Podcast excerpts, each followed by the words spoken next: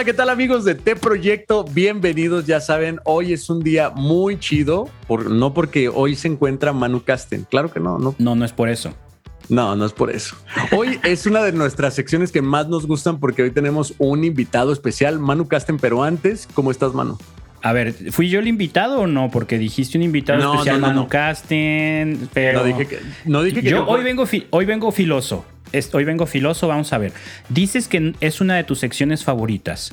Ajá, Eso mismo dijiste cuando grabamos recomendación de bandas. ajá. Eso dices con las películas. Y eso dices con el desarrollo de temas. ¿Cuál sección no te gusta? Güey, es que soy de ese, de ese grupo selecto de personas que le gusta todo el contenido de T Proyecto, güey. ¿Es Ah, envidia lo que sientes? ¿Es Ya envidia? Ya somos dos entonces. Ay, Ojalá güey. consigamos un tercer fan que le gusten las cuatro secciones que tenemos. Oye, yo llego con mi mamá, mamá, ¿escuchaste el? Y dormida. Es triste, pero pronto llegaremos a los números que necesitamos, mano. Sí, sí, sí. Creo que ya tenemos cinco fans. No, ya habíamos hablado de esto en otro episodio. Cinco o seis fans que escuchan todos los episodios. Y otros cuantos que por ahí medio se asoman cuando hay un invitado especial como el de hoy. Que ojalá sus fans se queden siendo fans del proyecto y no nomás de él. Que bueno, no se las queremos quitar, no se los queremos quitar. Pero estaría chido compartirlos, ¿no? Y que se escuchen los aplausos porque hoy viene con nosotros Eloy Baeza. Bienvenido, Eloy, ¿cómo estás? Hey, pues bien feliz, bien contento, bien alegre de verlos por acá. eh, esa camaradería, esos amigos que se pelean, pero en realidad que están jugando, que se aman en, en frases, en pleitos. Bien contentos, son, parecen chihuahuenses, ¿eh? Ah, qué chido. Tú eres Chihuahua. cumplido, ¿eh? Eso es un Así cumplido. son, a- así son los chihuahuenses. Qué gran acento tienes, güey. Es genial. Qué bueno que te gusta, brother. Hay veces que dicen que, oye, hablas bien golpeado, oye, hablas, bien- estás enojado, estás agresivo, pero Manu es de Chihuahua, güey. Seguro Manu es de Chihuahua. Ah, yo sé que Manu estuvo en Chihuahua, ¿eh? Yo sé que... Sí, fíjate, viví por allá eh, seis meses. Nos fuimos seis meses, justo, lo recuerdo clarísimo porque nos fuimos durante el Mundial de 2006. Alemania 2006, según recuerdo, fue Alemania. Y me acuerdo porque nos fuimos con todo. O sea, neta, agarramos un camión y lo llenamos, nos, nos llevamos instrumentos, amplificadores, televisión, así íbamos con todo. Iba mi hermano, iba Tony Valle, eh, que ya lo hemos mencionado aquí mil veces, y y iba yo, ¿no? Y nos fuimos a tocar. Y nos llevamos la tele porque estaba el mundial y no queríamos perdernos los partidos. Y me acuerdo que de los primeros días teníamos la tele en una hielera grande que nos prestaron larga. Y de los primeros días mi hermano dice, me voy a traer la tele a mi cuarto. Jala la hielera y el cable de la tele se atoró en la puerta. Y la tele se cayó y se rompió. Así. No, güey, Así no. de ¡tra! Y Tony y yo viéndolo de, güey. Y mi hermano, perdón. Seis meses sin televisión. Así de no manches. y no había, no había, obviamente no teníamos compu, no teníamos tablets, no existía, ¿no? O sea, cero entretenimiento de ese estilo. Pero bueno, anécdotas de la vida. Brother, eres un chihuahuense ya. Sí, ¿eh? De hecho, mi amigo este Tony me tiene prohibido hablar de la comida de Chihuahua hasta que no volvamos, porque amamos la comida de allá. Y cuando yo digo, oye, no se te antoja, si vas a decir algo de Chihuahua, mejor cállate porque se me va a antojar. Sí. Y para los que no hemos estado en Chihuahua, ¿qué era lo que más te gustaba comer ahí? Ah, espérate, espérate, vamos, vamos entrando. Ay, güey. Es de esos episodios en los que, discúlpalo Eloy, pero Ángel se emociona y luego se olvida de que hay invitado y me entrevista a mí. De eso se trata. Güey, yo trata, nada más quería saber. Está ¿Cómo? bien, güey, está bien. con- ¿qué fue Acuérdate con- que Ángel te presentó también como invitado. Sí, me presentó como el invitado especial. Se, se- Eh, no sé. creo que a, este proyecto, creo que a este O sea que proyecto yo... yo- también soy un invitado, güey, nada Bueno, más, güey. quiero presentar de nuevo. Ahora yo los voy a saludar. Estamos Eloy nos va a entrevistar. Estamos en entrevista para Manu Casten, que es medio chihuahuense.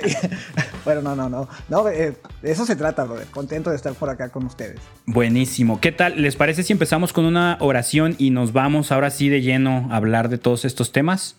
Venga, dale. Venga, en nombre del Padre, del Hijo y del Espíritu Santo. Amén. Gracias, Padre, por permitirnos reunirnos una vez más, por, por darnos el tiempo de dedicarnos a las cosas que amamos, a las cosas que nos encanta hacer.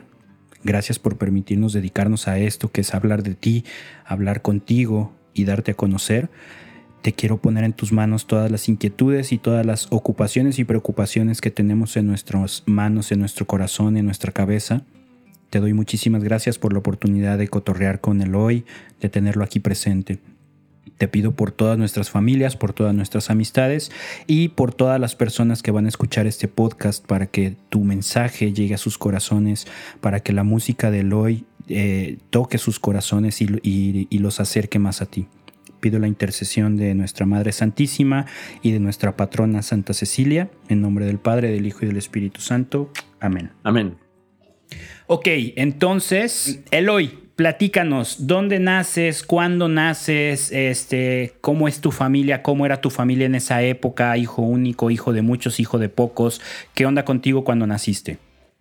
Ok, pues fui como que el, no esperado. Bueno, no, no es cierto. Ahorita que escuche esto mi mamá y mi papá y ahí te hallan. Bueno, lo que pasa es de que soy el tercero, del más chico, de una familia de cinco. Ahorita están conmigo en vida, mi mamá y mi hermana. Yo soy el más pequeño, nací en el 84 en Ciudad Delicias, Chihuahua. Está como aquí, como que serán como unos 10 minutos, 10 minutitos de aquí su casa. Eh, mi casa es un, digamos, como, ¿cómo le podremos decir para que me entiendan? Es una... Haz de cuenta que aquí es una carretera y a las orillas de las carreteras es rural, es meramente rural, mucha agricultura, mucho ganado. Ah, aquí te despiertan los gallos, hay gente que tiene vacas, eh, es un área meramente rural. Les digo que alrededor de esa carretera es, hay casas, ¿no? A lo mejor una o dos cuadras y ya. O sea, es como una cordillera, le decimos acá. Ok. Y soy de las puentes, mío que es una ranchería muy, muy pequeña, pero tenemos cerquitas, lo más cerquitas es Delicias, Chihuahua que está como a una hora de Chihuahua, Chihuahua. Por eso la gente a veces me identifica como que soy de Delicias, pero en realidad soy de ese pueblito pequeño, ajá, es una ranchería. Y pues bueno, yo siempre fui católico, mi hermano siempre he sido católico. No siempre fui entregado al servicio, pero eh, mi madre, mi madre que por ahí anda ahorita, eh, siempre nos llevaba a misa a fuerza. Siempre, siempre. Es de esas señoras que aunque no quisiéramos y aunque no estuviéramos de acuerdo y aunque no le entendiéramos, y porque a veces así pasaba, ¿no? Yo fui a misa, pero como yo veía al sacerdote, brother, desde chiquito, yo lo veía enojado y los ritos tan solemnes y las, las figuras, las estatuas, todo muy cuadrado. Y aquí en, en, aquel entonces las figuras estaban siempre como que sufrientes, no sé si les tocó a ustedes. Sí, sí, sí. Y pues yo me hice una idea de la santidad de que era para esas personas, ¿no?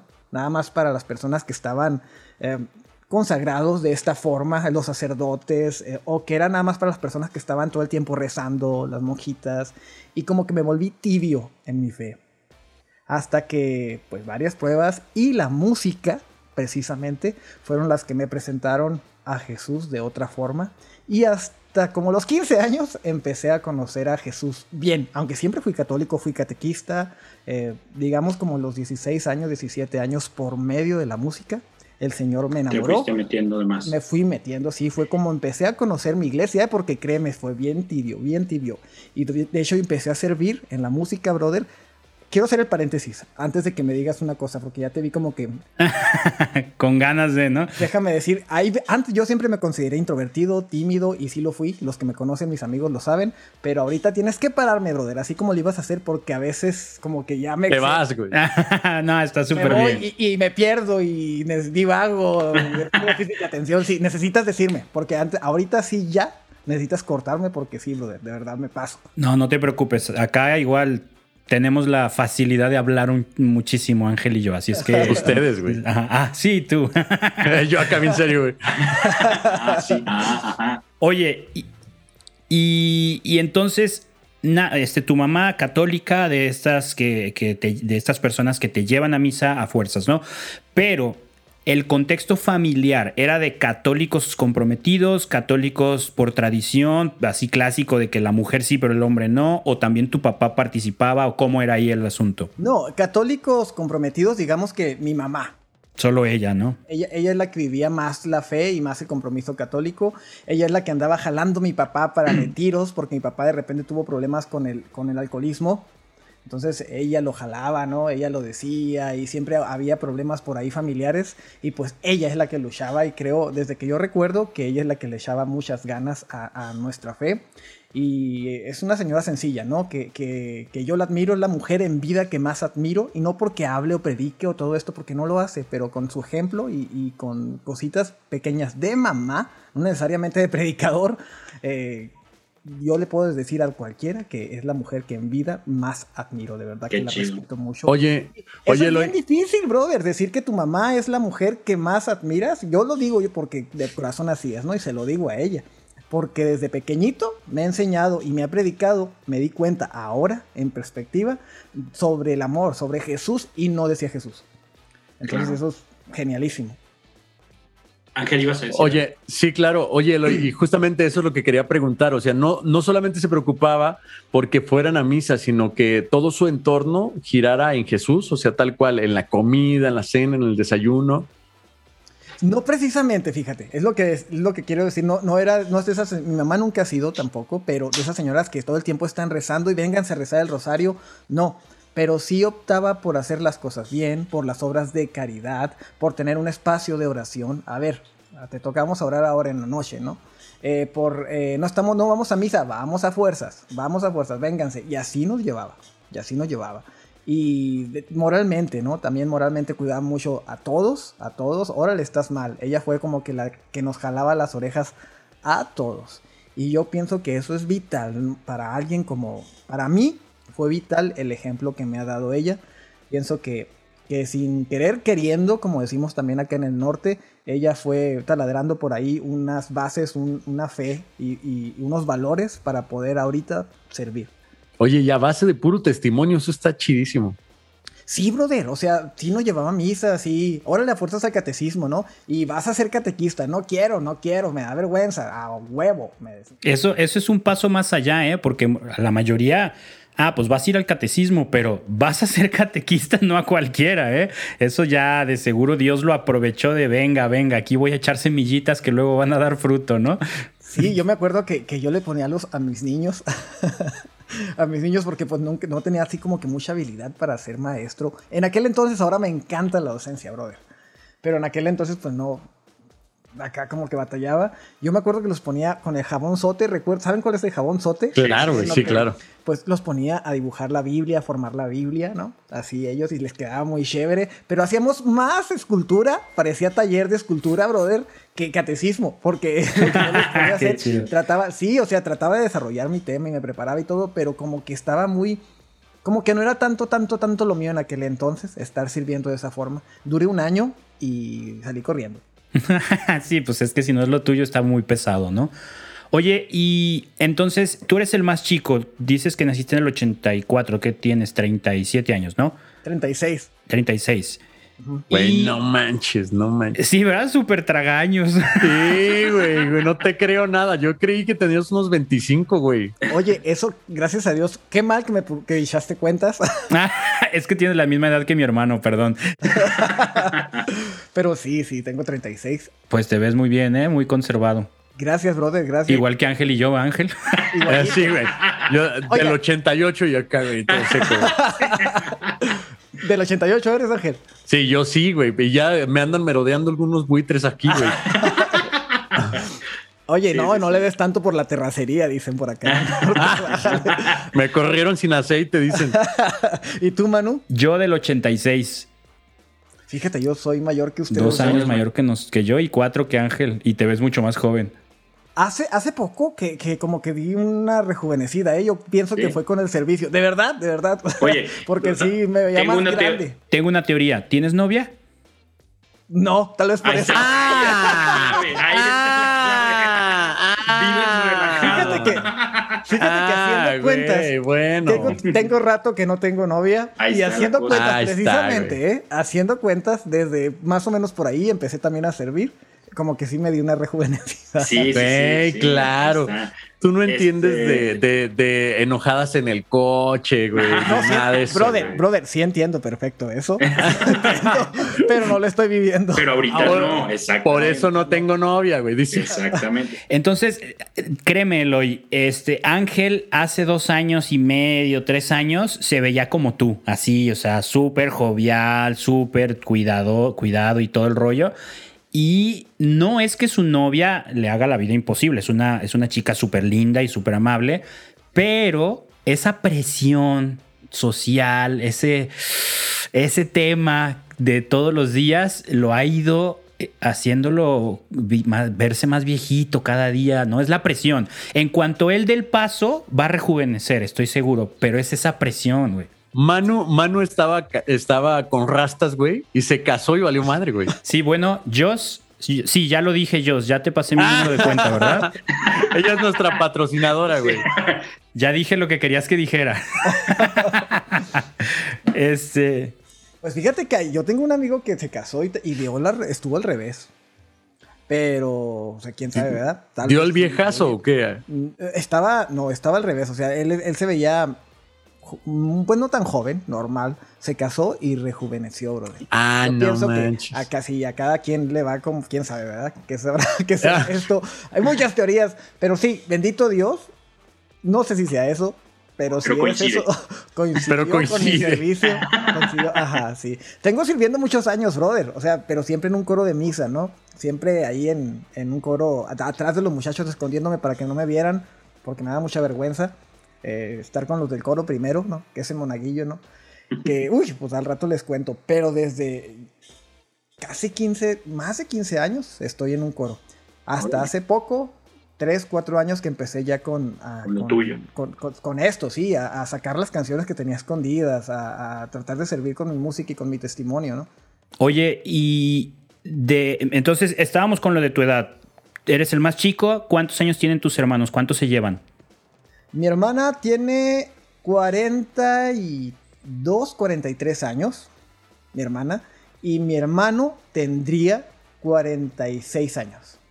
Ah, se, se llevaban po- un poquito entre ellos. Por eso les decía que yo fui como que el El arrastradillo. tercero, el que llegó corriendo, ¿no? Sí, el que como que a lo mejor no fui tan esperado, pero llegó, ¿no? Ok. Y siempre vivieron ahí, o sea, siempre, siempre toda la familia ahí estuvo, no, no era de mudarse, de vivir acá, vámonos acá. O... No, no, yo estoy muy contento aquí. De hecho, yo siempre duré toda mi adolescencia aquí y yo quería salir de aquí. Entonces me fui, soy enfermero también, les qué cuento, tra- sí, trabajo en un hospital de por acá. eh, y cuando me fui, estu- estudié aquí en Delicias, pero me dieron una beca en mi trabajo. Y cuando, para obtener esta beca, tenía que salir fuera. eh, prácticamente le perteneces al IMSS, porque trabajo al IMSS, Instituto Mexicano de Seguro Social, a ver si no hay problemas por acá, ya no Nah. que nos regañen. No, Pero no, bueno, el, el caso es de que, lo voy a decir, es un, un formato militarizado, es horrible la- el formato de las escuelas porque te pagan tu trabajo, te pagan la escuela y pagan a alguien que te esté cubriendo tu lugar y así te exigen. O sea, Claro, te tienen amarran. 24 horas, 7, sí, o sea, pero aprendes porque aprendes, ¿no? Y te forman. De hecho, mis mejores años y mis peores fueron ahí. O sea, A la o sea, no, no sé cómo decirlo, sí, no sé cómo. Los dos, las dos experiencias fueron dos años que estuve en Culiacán, Sinaloa. Fueron, me enfermé, pasaron muchas cosas, brother. Pero sí, ahí am, creo que aprendí mucho. Eh, creo que cuando sales de tu casa, yo pienso que todo viaje, de hecho es bíblico, ¿no? Todo viaje te hace crecer de alguna forma, te enseña. Y fueron los, los años donde yo aprendí más, eh, donde empecé a desenvolverme un poquito más. Yo pienso que cada detalle de la vida, ahorita que lo veo en perspectiva, cada detalle que, que estuve pasando es lo que me ayudó a, a poder ahorita estar platicando contigo, Manu, de verdad, porque si, de verdad introvertido, eh, a veces hasta tartamudo. eh, cuando pequeño, mi mamá me detectaron labio leporino, brother, paladar hendido, y me decían, sí, me decían que no iba a poder hablar. O. No manches. Sí, brother. Y ahorita yo tengo unos, yo escucho, ¿no? Yo cuando me escucho en las grabaciones hay un giseo particular que pues yo creo na- nada más está en mi voz. A lo mejor es de efecto, hermano. Es el aire, es el aire que no pagas por el calor.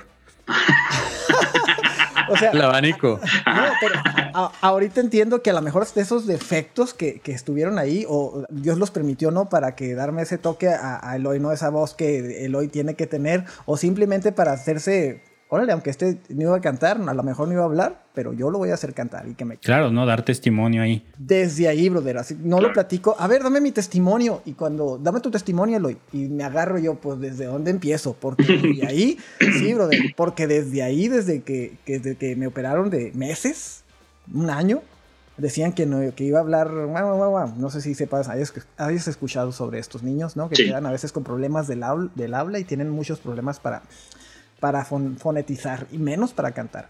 Y pues a mí no hubo, gracias a Dios, ninguna cicatriz, nada, tal vez por adentro, ¿no?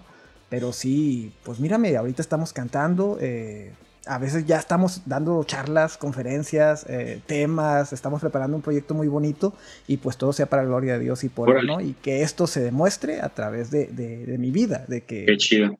Sí, de lo que Él le ha hecho. Oye, y entonces dices, desde niño, eh, la fe inculcada de, de, cierto sentido, ¿no? Muy onda tradicional, tu papá no tan metido, tus hermanos me imagino que igual, ¿no? Como sufriendo la mano de la mamá de van a misa y ahora le métanse y empiecen a servir y todo, pero eh, por ahí dice una amiga, ¿no? De nada sirve mm, ser católico si no te encuentras con Dios, pues, ¿no? O sea, eh, todo esto se basa y se fundamenta en una relación personal y bueno, sirve de alguna manera, te empapas, conoces, ahí Dios, yo creo, yo estoy seguro de que siembra semillitas que luego darán fruto, pero eh, pues todo empieza cuando tienes ese encuentro, ¿no? En tu caso, eh, me imagino que la primaria fue en ese mismo orden, toda la primaria. En secundaria, ya cuando estás en adolescencia, cuando estás como en la etapa más complicada de la vida, que estás descubriendo mil cosas, que los amigos se vuelven más cercanos, eh, las amigas se vuelven más cercanas, los amigos se vuelven más gachos y más crueles, ¿no? Este, y el cotorreo se empieza a poner muy intenso, tanto para bien como para mal. Ahí cómo estabas... Eh, te habías alejado un poco porque la, adolescencia es muy marcada en la cuestión de fe suelen ser dos polos, ¿no? O es cuando te metes de lleno porque entras a una comunidad parroquial y retiros y haces amistades en torno a la fe, o cuando mandas a la fregada porque ya tu mamá no tiene tanto control sobre ti, entonces todo eso que de niño hacías medio obligado en la adolescencia borrón y cuenta nueva, ¿no? En tu caso, ¿cómo fue? ¿La adolescencia te acercó más o te alejó más de Dios? Pues mira, creo que en la adolescencia me alejó un poco de Dios pero Dios me trajo a fuerza. La situación fue así, mire. Yo sí estaba, te digo, alejado de mi, de, de mi iglesia, me salí del catecismo y me enfoqué mucho en el deporte. Me gustaba mucho el fútbol, me gusta, pero ya no, antes lo veía, veía partidos, tenía equipo, no voy a decir cuál, pero fanático, fanático y jugaba en la libre por acá, era bueno, andaba pequeñito y gordito, porque también un tiempo fui gordito y ligerísimo, brother. Pues todos podemos decir que somos buenos hasta que se nos fracturó algo, que se nos fracturó la rodilla. la rodilla, güey. Sí, la rodilla, pero en mi caso es real, ¿no? Y mis amigos eh, por ahí lo avalan y anduve jugando hasta que me fracturé en mi adolescencia eh, tuve por ahí un esguince y junto con una lesión de la rodilla. Y estuve como tres meses en cama, enyesado hasta arriba de la rodilla. Y ahí fue cuando siempre me gustó la música. Pero pues nomás me gustó. o sea, nomás ahí, por ahí me regalaron un pianito, cositas, jugaba. Pero nomás, hasta esa fractura, la mejor fue Jesús el que le metió el pie ahí por ahí el hoy. Y agarré la guitarra de mi abuelo porque me ponía en el porche de mi casa. Y como te digo, es una ranchería, pasan las señoras, pasan la gente. Y yo ahí estaba con la guitarra, ¿no? Y de repente me, acompañaba un amigo, yo tocando las canciones de Barney, canciones infantiles, porque pues no había, nadie me enseñaba, no había mucho. Hasta que pasó una señora y me dijo, oiga, usted que toca la guitarra, qué bonita la toca. Y claro que no la tocaba. pues nada más estaba jugando. Ayúdenos en el coro, ¿no? Ayúdenos. Vamos a empezar a, renovar el coro, que no sé qué. Las señoras de parroquia ya se la saben ustedes. Pero estas señoras, eh, pues yo les dije que sí, señora, ¿cómo no? Después les digo. Pero pues no, por dentro, brother, a mí me da mucha vergüenza. De por sí era medio introvertido, vergonzoso. Ahora estar con los monaguillos del coro. No, deja tú los monaguillos que yo creía, dije, ay, esos santurrones, ¿no? Esos del coro, los monaguillos. O así lo veía yo, hermano. Así lo veía. Es que, que no. Ya la percepción que tenías de la iglesia ya era de una iglesia aburrida, pues. Sí, o sea, ir a cantar todavía música aburrida, no manches. Así es, brother, así, y así lo pensaba. Y, y, todavía yo que me sentía así como que bien pequeñito y mis amigos que van a decir, qué vergüenza, ¿no? Entonces les dije que no. Pero un amigo, por ahí se llama Jaime, me dijo, oye, no seas cabezón, menso, mejor métete al coro y ahí te van a enseñar a tocar guitarra. Ahí te van a enseñar. Y yo dije, ah, sí es cierto. Y listo, brother. Me fui al coro. Recuerdo que las señoras, me, yo les pregunté, oigan, pues, a ver, el nombre se oye muy bien porque cuando menos dije yo, algo bueno tiene que tener, ¿no? ¿Cómo se llama? ¿Cómo se llama? Las señoras dijeron, Beteshe. Es esa anécdota que por ahí cuento, ¿no? Ah, pues oye muy, muy chido, muy chévere. ¿Qué quiere decir? Viejitas del tacón chueco. No es cierto, güey, no es cierto, güey. Imagínate, imagínate, imagínate. Y eso es real. O sea, no es algo para que se ría la gente que cuento, es algo real. ¿BTC? Sí, BTC. Y así le decían las señoras y con todo el cariño ahí pasan todavía y las saludamos a las que todavía viven. Pero sí, BTC, viejitas del tacón chueco, y por eso querían gente nueva, brother, porque ya las señoras no podían, a veces no iba la voz. Sí, entonces metieron, ya me metí yo, ¿verdad? Y hubo una renovación. Ya gracias a Dios empezaron a entrar jóvenes y, y señoritas que cantaban muy feo, cantábamos muy, bueno, yo no cantaba, yo no cantaba, los que cantaban gritaban, los que tocaban guitarra no sabían afinarlas, un despapalle, brother, un desorden, pero ahí fue conociendo mi iglesia y, y ahí hice mis mm, verdaderos amigos, digámoslo así, mis amigos verdaderos. Yo siempre he tenido, tuve amigos en el fútbol, pero entendí que, que hay veces que tenemos, yo tengo amigos judíos, tengo amigos pentecostales, tengo amigos de muchas religiones, brother, porque he salido a varios lados, pero casi todos, con todos tengo esa conexión de que son como que medio espirituales o tienen fe. Aunque no estemos de acuerdo en muchas cosas, como que tienen fe. Y hay personas que, que no, en amigo, en el fútbol, había personas que no compartían con la fe, ¿no? A veces tenían hasta un corazón negro, dañado, herido. Claro, lastimado. hacer el mal. Y como que ahí empecé a darme cuenta, oh, esto me gusta, esta, este tipo de mentalidad me gusta, ¿no? Esta, la, tener fe, hacer las cosas bien, que todo tenga propósito, eh, tratar bien a las personas, que te traten bien las personas, eh, ayudarlos. Entonces ahí dije, ah, qué padre que, que, este grupo de personas, aunque canten feo, estén haciendo esto. Tienen buen corazón. sí. Ándale, brother. Ah, eso fue lo que primero, ¿no? Así que, ah, qué padre, me gustó. Y ahí hice unas amistades muy bonitas. Y ahí, ¿Cuántos años tenías? ¿Qué serían? Como unos 17 años. Ah, ok, ya, ya saliendo de adolescencia, o sea, sí te aventaste la adolescencia ahí como que turbulento. Como 16, ándale, sí, como 16. Sí, ya estando en la prepa, ¿no? Ahí, a los 17 ya, ya estabas en la prepa, ¿no? Sí, creo que ya estaba en la prepa. Ya estaba en la prepa. Recuerdo que ahí en la prepa, hablando de que las niñas, yo me enamoré, me enamoré rotundamente de una niña que se llama, ya no es niña, Saraí. Saraí, ella tocaba la guitarra y chaparrita, chinita. Y me acuerdo que cuando tocaba la guitarra yo decía, Dios, no manches, no es tan bella, decían mis amigos, a mí siempre me pareció hermosa, pero cuando la veía tocar la guitarra, o sea, yo decía, Dios, yo tengo que estar con ella, ¿no? Quiero hacerla mi novia. Y nunca se pudo, de hecho me rechazó en aquel entonces, pero desde ahí yo decía, como que valoraba algo especial en esas personas, ¿no? En lo artístico. Siempre, brother, siempre las, las chicas que tocaban algún instrumento, que cantaban, como que tenía yo así como que más atracción a esto. Como que decía, ah, qué padre.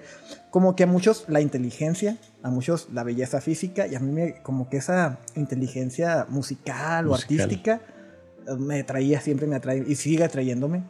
Eh, Saraí, Saraí, si estás escuchando esto, por favor, piénsalo de nuevo Bro, ya de nuevo. Ya se casó, bro. Ah, qué bueno, qué bueno que Saraí, Saraí, si estás escuchando esto, déjalo, güey. Deja... Ah, no, no es cierto. No, a mí, me, a mí me dio alivio escucharlo porque cuando dijiste ya no es niña, dije, ay, chis, ¿no? con, con, lo que pasa todo en estos tiempos, dije, capaz que, que, ahora es niño, ¿no? Pero no, qué bueno que ya está casada y todo. Sí, ¿no? creo que ya tiene familia y todo. Eh, pero ah, igual, espero y no vea esto. Y si lo ve, con mucho, Saraí, con mucho cariño, Saraí, te mando un abrazo. pero Soy sí. El que eh, rechazaste. Eh, no, sí, creo que sí me identifico por ahí, Sarai.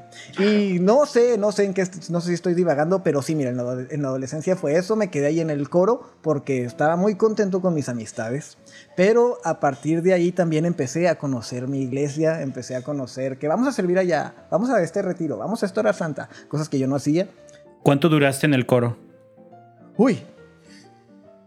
En ese coro duré como 10 años. Ah, no, pues un ratote. Mucho, brother. Ahí en ese coro, te digo. Hasta que se te enchuecó el, el, el tacón también a ti. pues, ¿sabes qué pasó? ¿Sabes qué pasó? Tocaba en este coro de aquí, pero cuando empezó, llegó la hora de, de viajar eh, para trabajar, porque no trabajé aquí, en, en aquí en, en, la región, era muy difícil conseguir trabajo, entonces tuve que viajar a Ciudad Capital, ¿no? Y estuve allá solo, que me vino muy bien vivir solo, estar aparte de mis familiares, despegarme un poquito de todo, ¿no? Eh, allá formé un coro, allá formé un coro y al último el coro de allá con el de acá se terminó juntando y así, como que fue como el coro, desde que empecé a vivirlo, ya me acompañó el coro, la experiencia, servir con la música hasta ahorita. Y sabes que en el coro, en una hora santa, bueno, no sé si por allá, les voy a platicar. No sé si por allá hagan concursos de cantos vocacionales, Ángel, Manu. Sí, sí, claro. Acá sí, en el es como seminario. tradición, desde, ándale, en el seminario, acá es tradición, ¿no? Y se ponen muy buenos, muy, eh, motivan muy padre a los jóvenes. Y hasta que una ocasión, en una ocasión, ya cuando estábamos ahí en el coro, que nos invitaron a, a, cantar en esos concursos, ¿no? Y fuimos, fuimos, brother. Fueron como dos coros por acá de toda la región, de Mioki, de Delicias, hasta Ciudad Capital, y rentaron camiones y nos fuimos todos, ¿no? Y nos presentamos y todo bien chévere, y nosotros íbamos de azul fluorescente y, y según nosotros muy nice. Y yo creo que no gan ganamos el menos tantos lugares, hermano, porque nos fue muy mal. Recuerdo que en, en, tiempo todo muy mal, las chicas bien nerviosas, pues ya te imaginarás el hoy. Nos fue horrible, horrible, horrible, horrible, de verdad. Pero igual pues vivimos la experiencia y íbamos, nos subimos en el camión y el coro que, que, que iba con nosotros, de la misma región, que se fue en el camión, ganaron, ganaron, cantaban en aquel entonces precioso. Eh, no sé si están ahorita juntos, pero cantaban precioso. Y se fueron burlando, brother. Se fueron no. burlando casi todo el camino. Unos comentarios hasta infantiles que yo dije, híjola.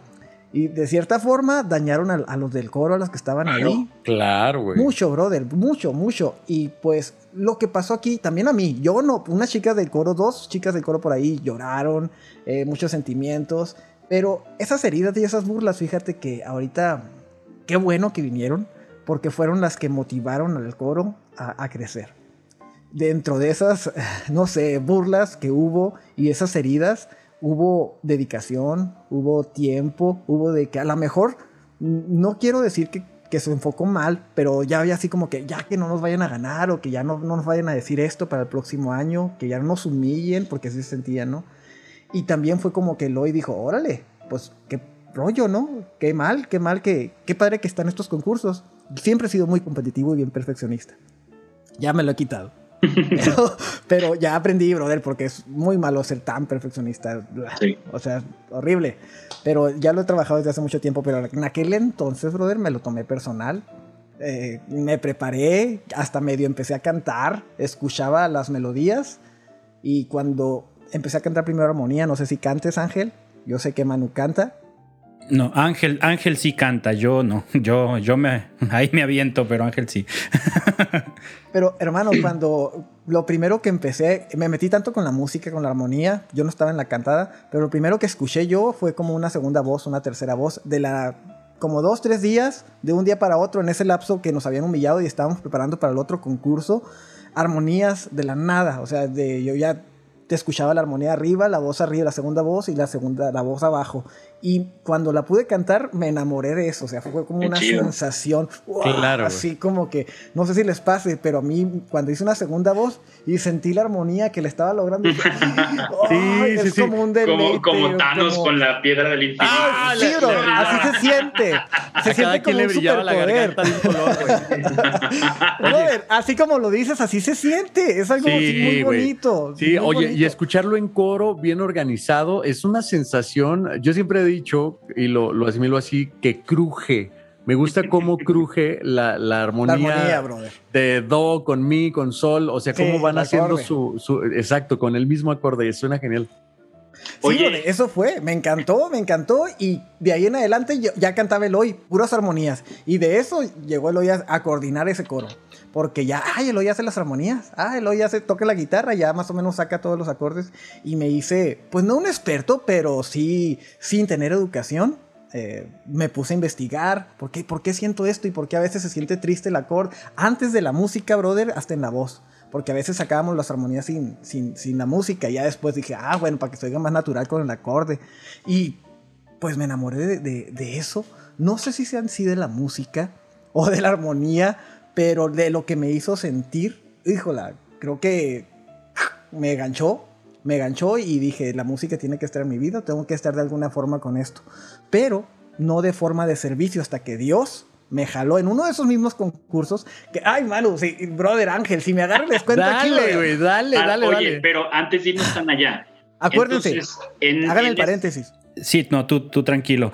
En esta época duraste 10 años, entonces más o menos estuviste 16 a 26 con, la- con las viejitas del, del tacón chueco, pero ya no, ya no estaban solo las viejitas, ¿no? Empezaste como a jalar más gente. En el mismo año que, que La yo entré con, la- con las BTG, se hizo la transición. Ya estaba en el mismo año. En ese proceso fue que te empezaste a enamorar de la música, todo esto que nos estás contando, ¿no? De la armonía, conocerla, sufrir la burla, sufrir la humillación pública y sentirte impulsado, que eso está súper bien, que lo hayan tomado, o por lo menos en tu caso, que te haya servido para impulsarte y no para frenarte, no para derrotarte, ¿no? Que de seguro te sentiste horrible cuando escuchaste las burlas en el momento y todo, pero qué chido que, que Dios también en ti sacó agua de las piedras, ¿no? Entonces, estás en este proceso.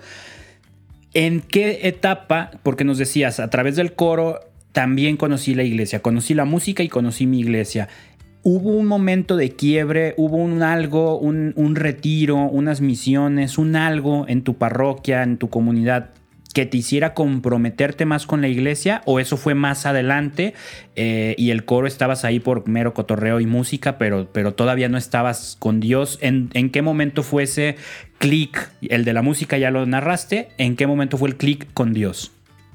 Dentro de esos concursos, esos concursos como que están también relacionados con, con mi testimonio, mm, llegué a escribir, bueno, el siguiente año, para dar respuesta y para continuar con la historia, el siguiente año nos preparamos, fuimos y, brother, ganamos, ganamos el concurso. No eh, manches. y el- y- sí, ganamos el concurso y eran, éramos pues los mismos chícharos, ¿no? Exactamente los mismos, pero bien matados. Yo me acuerdo que ensayábamos, hay veces, brother, que ensayábamos 5, 4 horas durante la tarde, las armonías. Lo bonito aquí, hermano, es de que a todos les gustaba, la mayoría. Dos que tres que batallabas, no, así no, y grábate la voz, y...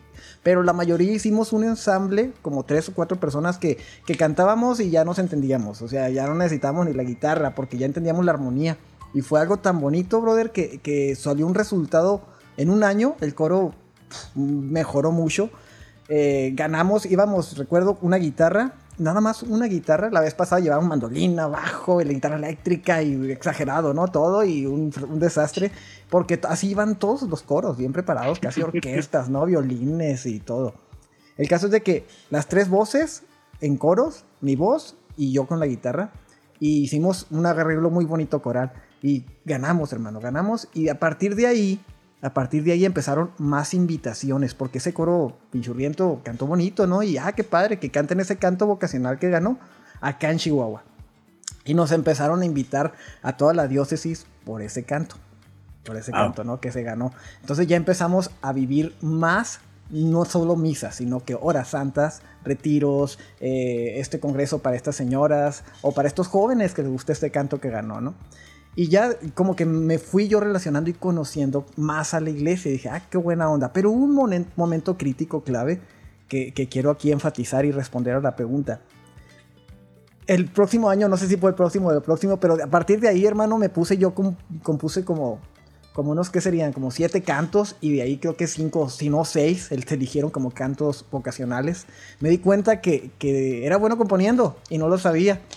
Hasta que el Dios me estuvo diciendo, órale, pues si te estoy dejando ganar, estás ganando ahí, es por algo, ¿no? Y ya empecé a componer. Escribí un canto en uno de esos concursos que se llama Reflejo de Dios. Por ahí, no sé si lo haya escuchado alguien. Ese canto de Reflejo de Dios, eh, pues ganó, ¿no? Y ya ese canto se escribió para los seminaristas, con todo el tinte para ellos, solo para ellos y para los sacerdotes. Pero en una hora santa en Patayo, que es una hacienda de por acá, exiliada, brother. Así como que no hay agua, no hay luz, y es donde se van de, de campamento los seminaristas o los, en el preseminario, y ahí les hacen sus eventos. Y nos invitaron porque también ese año ganamos, y nos invitaron, ¿no? Ahí va el coro que ganó y, y a cantar Reflejo de Dios. Y empezamos, en, en esa canción, en esa tarde empezamos, tú eres. Yo empecé a cantarles el coro a ellos, ¿no? A los seminaristas. Mi instrumento, elegido para llevar mi nombre. Y en eso sentí que Dios me estaba hablando a mí. Que te la estaba cantando a ti. En esa, en esa hora santa, en Qué esa hora chido. santa. En esa hora santa. Y yo dije, "Ay, chirrión, ¿cómo? ¿Cómo fregados? No, no, no, no, no, esto es para ellos. Pero él seguía, tú eres la esperanza que dará paz y consuelo a los hombres. Y ya dije, chirrión, esto que estoy sintiendo sí es Dios. Ok, señor. Ok, aquí estoy, pero mírame, no sé hablar, no sé cantar. ¿Yo qué puedo hacer? No soy no Como Moisés. Claro. Sí, así, brother, exactamente. Pero en el mismo canto, brother. Y yo, yo soy tu Dios, contigo yo voy, contigo siempre estoy, por ti la vida doy. Ven, sígueme, que yo te cuidaré, te amo y te amaré. Y en mi reflejo te transformaré. Y en el mismo canto, el Señor me respondió, cállese así como está, yo lo voy a cuidar, yo lo voy a guiar y lo voy a ir puliendo para que refleje Él mi amor, ¿no? Para que tú reflejes mi luz. Tú Oye, pero dale, ¿no? tú. Ajá. Pero anímate, pero dale. Sí, brother, sí. Entonces, en esa hora santa como que fue como un... No fue un retiro, bueno, fue un retiro para los preseminaristas. Pero como yo lo estaba sirviendo de este lado, yo estaba viendo y estaba viviendo lo que les decían a ellos, la forma, las oraciones que les decían, porque ahí estábamos desde antes, ¿no? Y como que concluía, la- en esa parte ellos iban a hacer su carta para la aceptación, ¿no? Para ser seminaristas o no, si los que querían meter su solicitud, digámoslo así. Y pues vale, que, que ahí me habló Dios, eh, con ese canto que era para ellos, me habló a mí y pues me explotó la cabeza y dije, chin, Dios me está llamando y no sé a qué, pero pues, me está llamando y quiere que lo siga. Yo no quiero ser sacerdote, pero me está llamando, lo sentí, lo, fue como que, no sé cómo decirlo, brother, como que todo el tiempo todas las personas dicen que en un retiro espiritual, en un encuentro de tres días de ahí, como que hubo un antes y un después. Esto no fue un retiro así meramente personal, pero fue como que, como que un despertar donde entendí que, que Dios quería algo con mi vida, con, no solo que estuviera bien en la iglesia, ¿no? sino que me llamaba algo, a servir. En lo poquito o en lo mucho, a lo mejor en el coro de la iglesia, pero me estaba llamando y yo lo sentí, me sentí llamado. eh, y entendí que ese canto no era para no era para los seminaristas. Que sí, brother. O sea, ya después, ya después me di cuenta que lo subió por ahí al seminario con un videíto y vi que tenía más de medio millón de visitas y dije, chifrión, o sea, sí, o No solo era para ellos, era también. Claro, para todo el mundo. Sí, o sea, y me fui a estudiar a Culiacán, te platico en Sinaloa y por allá en, en varias ciudades me tocó andar y en conciertos católicos y esa canción, le dije a un amigo, esa canción porque están cantando Reflejo de Dios, yo le escribí, ay, estás loco, de verdad, yo le escribí, ay, no es cierto, y yo así por dentro bien feliz, ¿no? Y, y ya ni le dije nada, pero bien bonito ver que estaban cantando Reflejo de Dios. Qué yo en, chido. aqu- en aquel entonces andaba bien amolado y porque te digo que era militarizado este asunto. Claro. Ujú. Y allá hubo un stand-by en el coro. Hubo un stand-by porque yo me fui y se separó todo acá. Y como yo, yo era el que coordinaba, allá no tenía tiempo de servir. Y no solo eso, ya de ahí me dediqué a andar. Dije, voy a, a los conciertos. Porque en Culiacán, brother, en Sinaloa, hay mucha música, los, hay mucha actividad en los coros. Yo no sabía. Yo pensaba que en Chihuahua era como que. pero no, Culiacán también hay. También sí, hay mucha mueve mucho. Sí, y, y había kermeses, había conciertos. Y me tocaba escuchar mis cantos, no solo Reflejo de Dios, me tocó escuchar Enamorado, me tocó cantos que ni Qué siquiera chido, he ¿no? sacado. Sí, brother, cantos que ni siquiera he sacado. Y, y le decía a una amiga que es eh, hermana separada, me decía, ay, no es cierto. Y le decía, sí, mira, aquí está la evidencia. Y decía, órale, qué padre.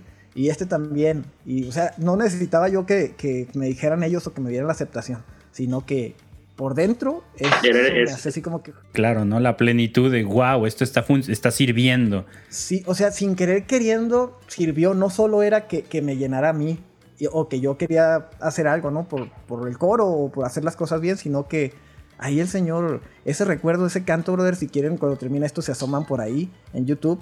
Sí, justo lo estoy ahorita buscando. ¿Lo tienes en Spotify? No, brother, por ahí eh, lo han subido varias personas, ¿eh? Yo nunca lo he subido, pero ah, lo han subido, se ha grabado, lo han grabado y yo he visto que está ahí, pero en, Spotify, en YouTube está. Esa canción la vamos a sacar. Y la, la primera canción con la que ganaron, ¿también la compusiste tú? La primera canción con la que ganamos, yo no me sentía capaz de componer, pero recuerdo, esa fue entre dos personas, entre yo y, Raquel, una, mis mejor amiga, una de mis mejores amigas. Recuerdo, brother, en aquel entonces hubo un problema, este, está, esto está lleno de historias. En aquel entonces el coro se peleó, no me acuerdo por qué, un drama juvenil, adolescente, no sé cómo estuvo y unos salieron para allá y otros salieron para acá y ya no vamos a ir al concurso, nos humillaron, no estamos haciendo las cosas bien, bla, bla, bla, bla, bla, bla, ¿para qué vamos? Y en aquella entonces, brother, entró una paloma blanca, hermosa, brother, hermosa la paloma, por, parece como que muy piadoso, pero así fue, casi ni lo cuento por piadoso, porque está muy, muy, muy piadoso. Entró una paloma y se paró en la banca donde estábamos sentados, uno y otro, y la otra estaba en otra persona, ¿no? Y con eso la otra persona está en otra banca. Y con eso como que todos así como que, ay, pues es una paloma, es el Espíritu Santo, que no sentimos fuego ni nada, pero hubo un silencio bien así como que fuerte. La paloma se quedó ahí, brother, como tres minutos o cuatro. Y nosotros en silencio.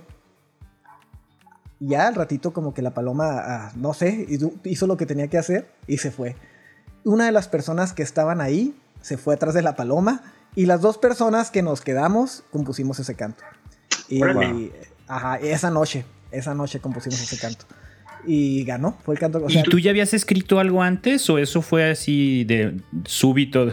Jugaba así que de repente, que como ya tocaba cantos en la iglesia, ah, pues estos mismos acordes y si le pongo esta melodía, como me gustaba mucho la armonía y todo ese rollo, yo desbarataba las canciones. Había una canción y, y yo, no me gusta que suba aquí, mejor que baje. Y ya hacía mi canción de, del Señor, que no estaba bien, ¿verdad? Porque a veces tiene que ser tal cual. Pero sí, yo, yo jugaba a, melódicamente, brother, yo ya componía. Melódicamente yo hacía juegos de todo y, como que siempre se me dio lo de la melodía. Pero la letra, no habías escrito letra. No, no, no, jugaba hasta que empecé con los, con los concursos de canto. Con, ese, con el primer concurso de canto, recuerdo que, que escribí como varias canciones. Pero hasta ese momento que llegó la paloma y que estábamos las dos personas, fue cuando, cuando salió lo que salió, ¿no? Se llama Abandonarme en ti la canción, que está tan por ahí también guardada, no la hemos producido. O sea, tengo muchas canciones ahí guardaditas, hermano, porque a veces hay unas que son un capítulo un libro, o sea, están gigantes, no son comerciales y ahorita como que no es muy muy correcto sacarlas, habría, habría que modificarlas o sacarle en un género distinto. Por ejemplo, la que acabamos de lanzar que se llama Bendita María, Bendita Seas, es una super canción larguísima, brother. Yo dije, ¿de qué forma la canto? Pues órale con el ukulele y, más fresco y, modernón y, salió. Salió. Entonces, posiblemente ahí están guardadas, pero como quiere y después las sacamos. Ya saldrán en su momento. Sí, esa canción de Bendita Seas también fue una canción ganadora de un concurso, brother. Órale. Eh, sí, de Musac. O sea, te digo, y yo no me sentía pues sí, ganaba concursos y la gente decía que componía bien, pero yo como que aún que Dios me llamaba y me decía, pues de qué forma, pues componiendo cantos aquí, ¿no? Y ya, no entendía, hermano. Decías que nunca estudiaste música en forma. O sea, fue, fue como muy de experiencia, muy de me siento aquí, esto se siente chido, esto no se siente tan padre, déjalo muevo, lo pongo arriba, lo pongo abajo. Así fue como, como te metiste. Como comencé, así fue como comencé, pero cuando viajé a, a la capital, a Chihuahua, Chihuahua, me metí un tiempo al, al conservatorio. Conversatorio. conversatorio. ¿cómo están, eh? Ah, ¿cómo están? Oh, bienvenido. bueno, pues porque sí era también conversatorio. claro. conservatorio, conversatorio. Y estuve ahí un tiempo, ahí en el Bellas Artes. Y creo que fueron meses, no fue ni siquiera un semestre pero como que base de, teoría musical y todo eso, dije, ay, qué padre, pero veía los resultados en lo que terminaban, los que estaban estudiando, no me gustaba. qué mal, ¿verdad? Qué mal, perdón, pero, ah, pero a mí no me gusta. La voz de profeta de las mamás, ¿no? Si vas con la música vas a terminar mal, ¿no? Y Eloy, sí, sí terminaron mal, ¿eh? Sí, sí. Aparte de que, de que no me gustaba lo que, en lo que terminaban, digámoslo así, no me gustaba el, su música, no me gustaba su, su, su, acento musical, su interpretación. Siempre, siempre me ha gustado mucho la música, la interpretación de la música clásica. Pero como que no, no me gusta yo, no, no me gustaría yo ser el que cree música clásica. claro, claro. Y, y, como que estaba estudiando ahí y como que decía, pues me gusta mucho, pero como que no es lo que yo quiero. Yo no quiero armar una sinfonía y me gusta mucho la armonía, pero no quiero esto. Claro, y la, el conservatorio te, te, empuja para allá, ¿no? Te lleva para allá. O sea, yo recuerdo que en aquel entonces en la clase de canto hubo un maestro, porque hubo un, yo no cantaba, pero una quería cantar. Hubo un maestro que nos hacía, pújele y grítele, brother. Terminabas cansadísimo de la garganta, claro. cansadísimo, muerto, muerto, y, que qué error tan, o sea, garrafal, ¿no? Pero pues así pasó, brother, y, y lo estuvimos viviendo y no solo que, que, vi que no me terminó de cuadrar, sino que también porque estaba trabajando y empecé a dar clases en una escuela de enfermería. O sea, como que el Señor estaba trabajando varias cosas en mí antes de... Pero seguí sirviendo, seguí sirviendo en ese coro, seguí sirviendo en coro, después se transformó en coro Deo, creo que el primero se llamaba coro Alianza, y luego el segundo coro Deo, y, y ya después pues se, se puso todo en stand-by, pero ya yo estaba enamorado del servicio con la música, ya, ya estaba como que ah, esto me, tengo que hacer esto, que nadie me vea, ¿no? Aunque me esconda. Y cuando, cuando viviste esa, ese, esa hora santa, que sentiste el llamado de Dios, que te dijo, oye, esto que estás cantando, cántatelo a ti, date cuenta de que te quiero en mis filas, ¿qué edad tenías ahí? ¿Qué edad tendría? Fue, digo, sí, fueron, yo creo que tenía como 21 años aproximadamente. O sea, ya más estable, ya un poquito más claro de qué quieres en tu vida, no es ya la adolescencia, ya estás como más, más en forma como, como tu persona, ¿no? Sí, aproximadamente es la edad que tenía, si no 20. ¿Y no sentiste el llamado concreto al sacerdocio? Digo, por ser una, una situación en ese contexto. O sea, Brother, yo me porté muy mal en aquel entonces. Ándale. Y sí, y entonces no quería de ninguna forma pensar en que iba a ser sacerdote. No sé si eso, sí, no sé si eso influyó, no sé si eso que posiblemente sí, ¿no? Pero yo decía, no puede ser mi vocación ser sacerdote. Sí me dio miedo, sí me dio miedo ir a un preseminario y que, chin, voy a ser sacerdote, que me quede, ¿no? Sí me dio miedo porque recuerdo que en la comunidad, ya ven que, no sé en qué época, no sé por allá, pero vienen los seminaristas, los que están preparándose para ser sacerdotes, claro. los mandan a las comunidades de misión.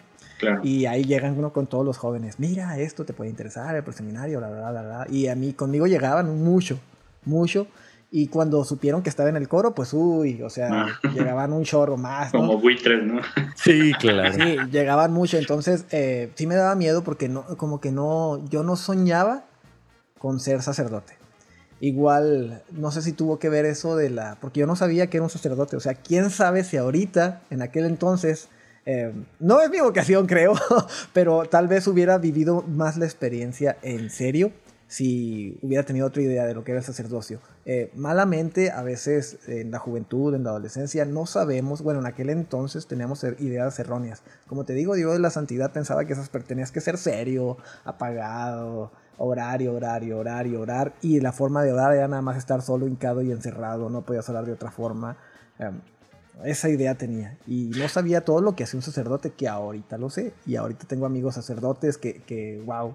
Oye, y, y, no pensaste, es que sabes que si entro al preseminario, quiere decir que tengo que dejar todo esto que estoy haciendo mal. Y no quiero. Sí, también. y es que esa es una gran decisión, ¿eh? O sea, les claro. chale, pues está mal lo que estoy haciendo, pero es, está mal lo que estoy haciendo, pero no sé, creo que me late y no. Eh, ya te digo. Eh, ya Debiste de, de, estudiar en el, conser en el conversatorio. En el conversatorio, güey. Era, era, un buen lugar, güey. Era un buen lugar. Oye, Eloy. Tal vez y... era nuestra profesión, brother. Sí, güey. Eso era. A mí me falta una licenciatura de eso. Güey. Oye, y, y no llegaste a pensar, híjole, si me voy al preseminario, seguramente tengo que dejar todo esto que estoy haciendo mal y no quiero. O sea, es muy válido pensar, pero no, no, como que no, me late lo que estoy haciendo y no quiero. Sí, fíjate, sí, sí lo llegué a pensar. Sí, sí pensé que, que al irte de un seminario, pues tienes que dejar todo lo que estás haciendo mal porque ya tu vida es para Dios. Como que yo tenía la idea, pues solamente ahí es como te entregas a Dios, ¿no? En un seminario o en un convento o una hermana, pero pues no creo que fue tanto por eso, sí lo pensé y tal vez influyó, pero no, no siento que sea mi vocación el sacerdocio. Ahorita lo he tratado de ir, ya tengo años discerniendo mi vocación, que es uno de los temas que me fascinan y ahorita yo te puedo decir que la vocación, aunque desde mi perspectiva y con todo el respeto para todas las personas que han estudiado mucho sobre esto y teólogos y todo lo que quieran, que la vocación es dinámica, hermano, porque en un momento, pues sí, te llama a hacer algo, pero Dios es dinámico y puede que te empuje a hacer otra cosa y después a lo mejor hasta otra cosa. Y ponle que cada hay vocación al matrimonio, hay vocación al sacerdocio, pero cada uno somos únicos, cada uno tenemos dones, tenemos habilidades y eso Dios nos llama a usarlo, a entregarlo para los demás, ¿no? Entonces en ese aspecto pienso que es dinámico. Yo no pensé, de verdad, yo no pensé que iba a dar un taller o una conferencia de vocación o una charla de discernimiento vocacional. Porque, pues, ¿dónde? ¿Cuándo? ¿No? ¿De dónde? Exacto, ¿de, dónde? ¿De dónde? Sí, o sea, yo no tengo yo no soy un seminarista que sabe hablar y que se ponen enfrente y hablan de Dios, del amor y que se saben el querigma y que se saben todos los temas y pues no. Y de repente con esto empezó a, ya hasta doy temas, brother, y lo disfruto, lo disfruto, no tienes una idea, porque uso siempre mi guitarra, uso historias, uso metáforas. Me tuve que poner a estudiar, hermanos, comunicación. Comunicación poquito de todo, cursos en internet, con Manu me he topado por ahí en cursos también, o sea que, sigo tratando de prepararme porque creo que, a eso nos llama Dios, ¿no? Que es y es que nadie da lo que no tiene. Exacto. O sea, necesitas estar lleno de para dar de. Sí, es lo que hemos hablado muchas veces, ¿no? De Dios no, o sea, las capacidades de Dios no dependen de nosotros, nosotros no limitamos a Dios en nada absolutamente, pero Dios no va a hacer algo, no, no, no funciona así, su sistema no es así como que, ah, desde te voy a sacar de la manga mil cosas aunque tú no las tengas, no, o sea, Dios va a hacer maravillas con lo que tú tengas, pero obviamente mientras más cosas tengas, mientras más herramientas tengas, pues le das más margen a Dios para actuar a través de ti, ¿no? Entonces, sí está súper chido eso de, fomentar la formación, de no quedarnos con lo poquito que tenemos, de no, de no ser conformistas, ¿no? Ya sí. sabe que yo pienso que es bien importante de que, oye, Eloy, date un tema en este auditorio de esto. No, ¿cómo crees? No, qué vergüenza, no estoy preparado. Órale, ¿qué tal si es lo tuyo? ¿Qué tal si esto está preparando para ese momento, no? Y, y, e, eso que dices, ¿no? El no tener miedo, no, no frenarse por la vergüenza, no frenarse por el miedo, y nosotros lo hemos hablado muchas veces también, eh, pero contrarrestar con la sensatez.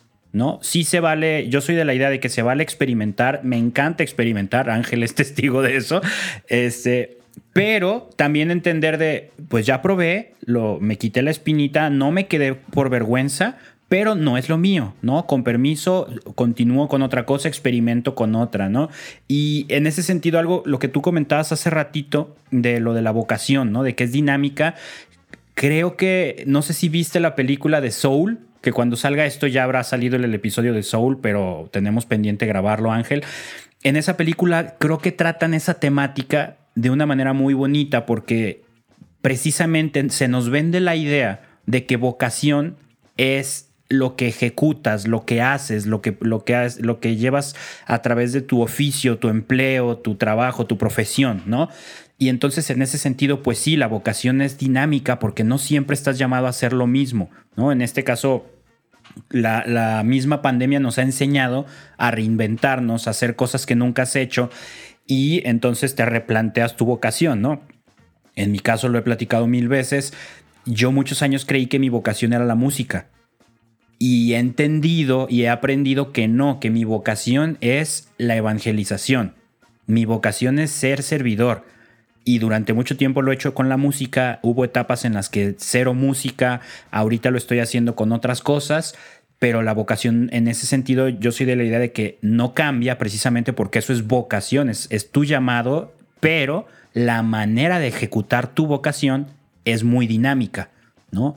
En este caso, todos nosotros que compartimos el llamado a ser músicos, a ser, eh, creo que no somos músicos, o sea, la vocación no es la música, es el servicio. La música es el pretexto, es un camino que hemos encontrado que disfrutamos para servir, ¿no? Yo pienso que si la vocación hay muchas formas de definirla, ¿no? Pero creo que de forma bien concreta y sencilla es, es vivir el amor aquí en la tierra con, con, lo que Dios te da y servir a los demás, ¿no?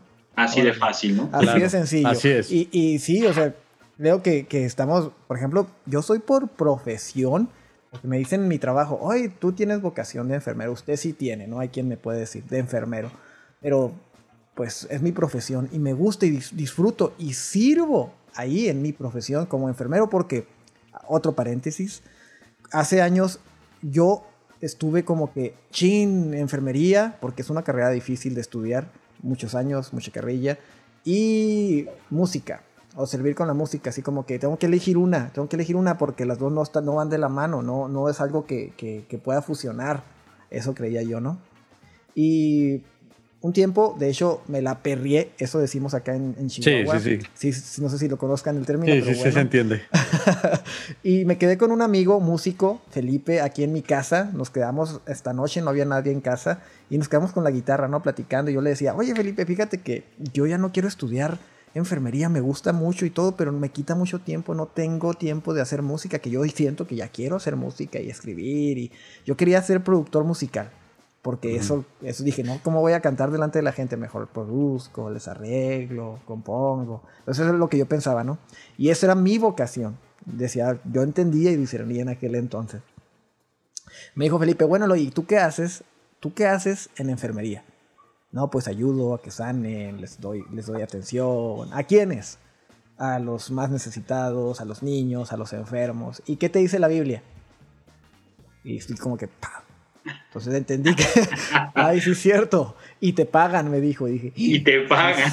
ah, y de ahí o sea, signo de pesos en tus ojos. Pues no precisamente signo de pesos, pero entendí que mi servicio se veía remunerado. En un ojo un signo de pesos y en el otro ojo una aureola, ¿no? una cruz, güey. Sí, O sea, entendí que dentro de nuestras profesiones podemos servir y podemos amar a los demás no una profesión es de que, ay, el trabajo, otra vez de lunes a viernes y que, o sea, qué padre, ¿no? Que a muchos podemos estar en una profesión que realmente estudiaste porque tú querías estudiar, pero la realidad es que no es así. Muchas de nuestras profesiones o de lo que tú estudiaste no es tanto lo que te gusta. No sé qué tengan ustedes que ver. si tuvieron la suerte de elegir carrera, pero en mi caso yo quería medicina. Yo quería medicina y no pude por lo económico. Y muchos enfermeros y amigos y colegas estudiaron enfermería porque era la forma en que había, iban a tener trabajo, ¿no? Son como los bajistas, ¿no? Que ya hay guitarristas. Bueno, agarra el bajo, ¿no? Ah, qué mala Ángel es bajista, ¿no? No, güey. No, güey. No, Dices que mala onda, pero no, güey, ¿cómo crees? Algún tiempo de mi vida sí lo fui, porque sí, ya había, ya estaba ocupado el espacio del pianista o del guitarrista. Pues sí, entendí que entonces me decidí que, bueno, voy a seguir aquí en mi, en mi profesión y voy, ni modo, en su tiempo como pueda. Voy sirviendo con la música. Y ahora en perspectiva, brother, eh, gestión, educación, cuidados intensivos, los estudié por medio de mi profesión. Ahí me dieron mi beca, ahí pude estudiar educación. Sin todo eso, no pudiera estar yo sirviendo enfrente de un grupo de personas. Y creo que aparte de todo el crecimiento, ¿no? Que te da nuestra fe, nuestra iglesia y que te metas, como que todo lo fue preparando Dios. No, y se resume en eso que, tú estás diciendo, ¿no? El, la vocación es el servicio, es amar a la gente, es, es serle útil a la gente, encontrar a Dios, el rostro de Dios en ellos y servirles. Está bien chido esto que estás diciendo porque muchas veces los músicos católicos y en general los católicos que nos dedicamos a servir, a, evangelizar, creemos que solo funciona si se hace explícitamente en un contexto católico, ¿no? El, el, soy músico católico, entonces solo sirvo cuando estoy cantando en el templo, cuando estoy cantando en un evento, cuando estoy cantando una hora santa.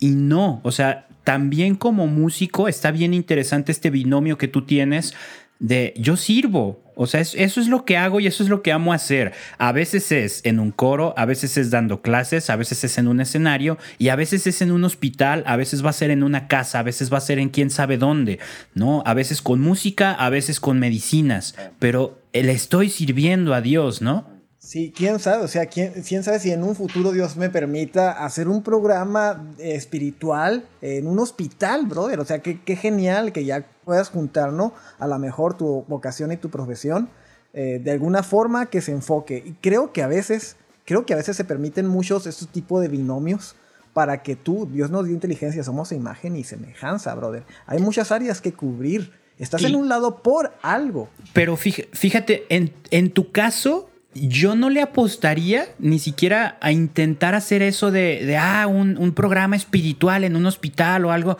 porque precisamente el binomio, el que esté separado, yo lo veo como una fortaleza, no como una desventaja, ¿no? En el caso, por ejemplo, el binomio es meramente musical, eh, en el caso de Juan Luis Guerra, que no, es, él es cristiano, evangélico, se convierte, él ya tenía su carrera buenísima, se convierte y empieza a hacer música cristiana.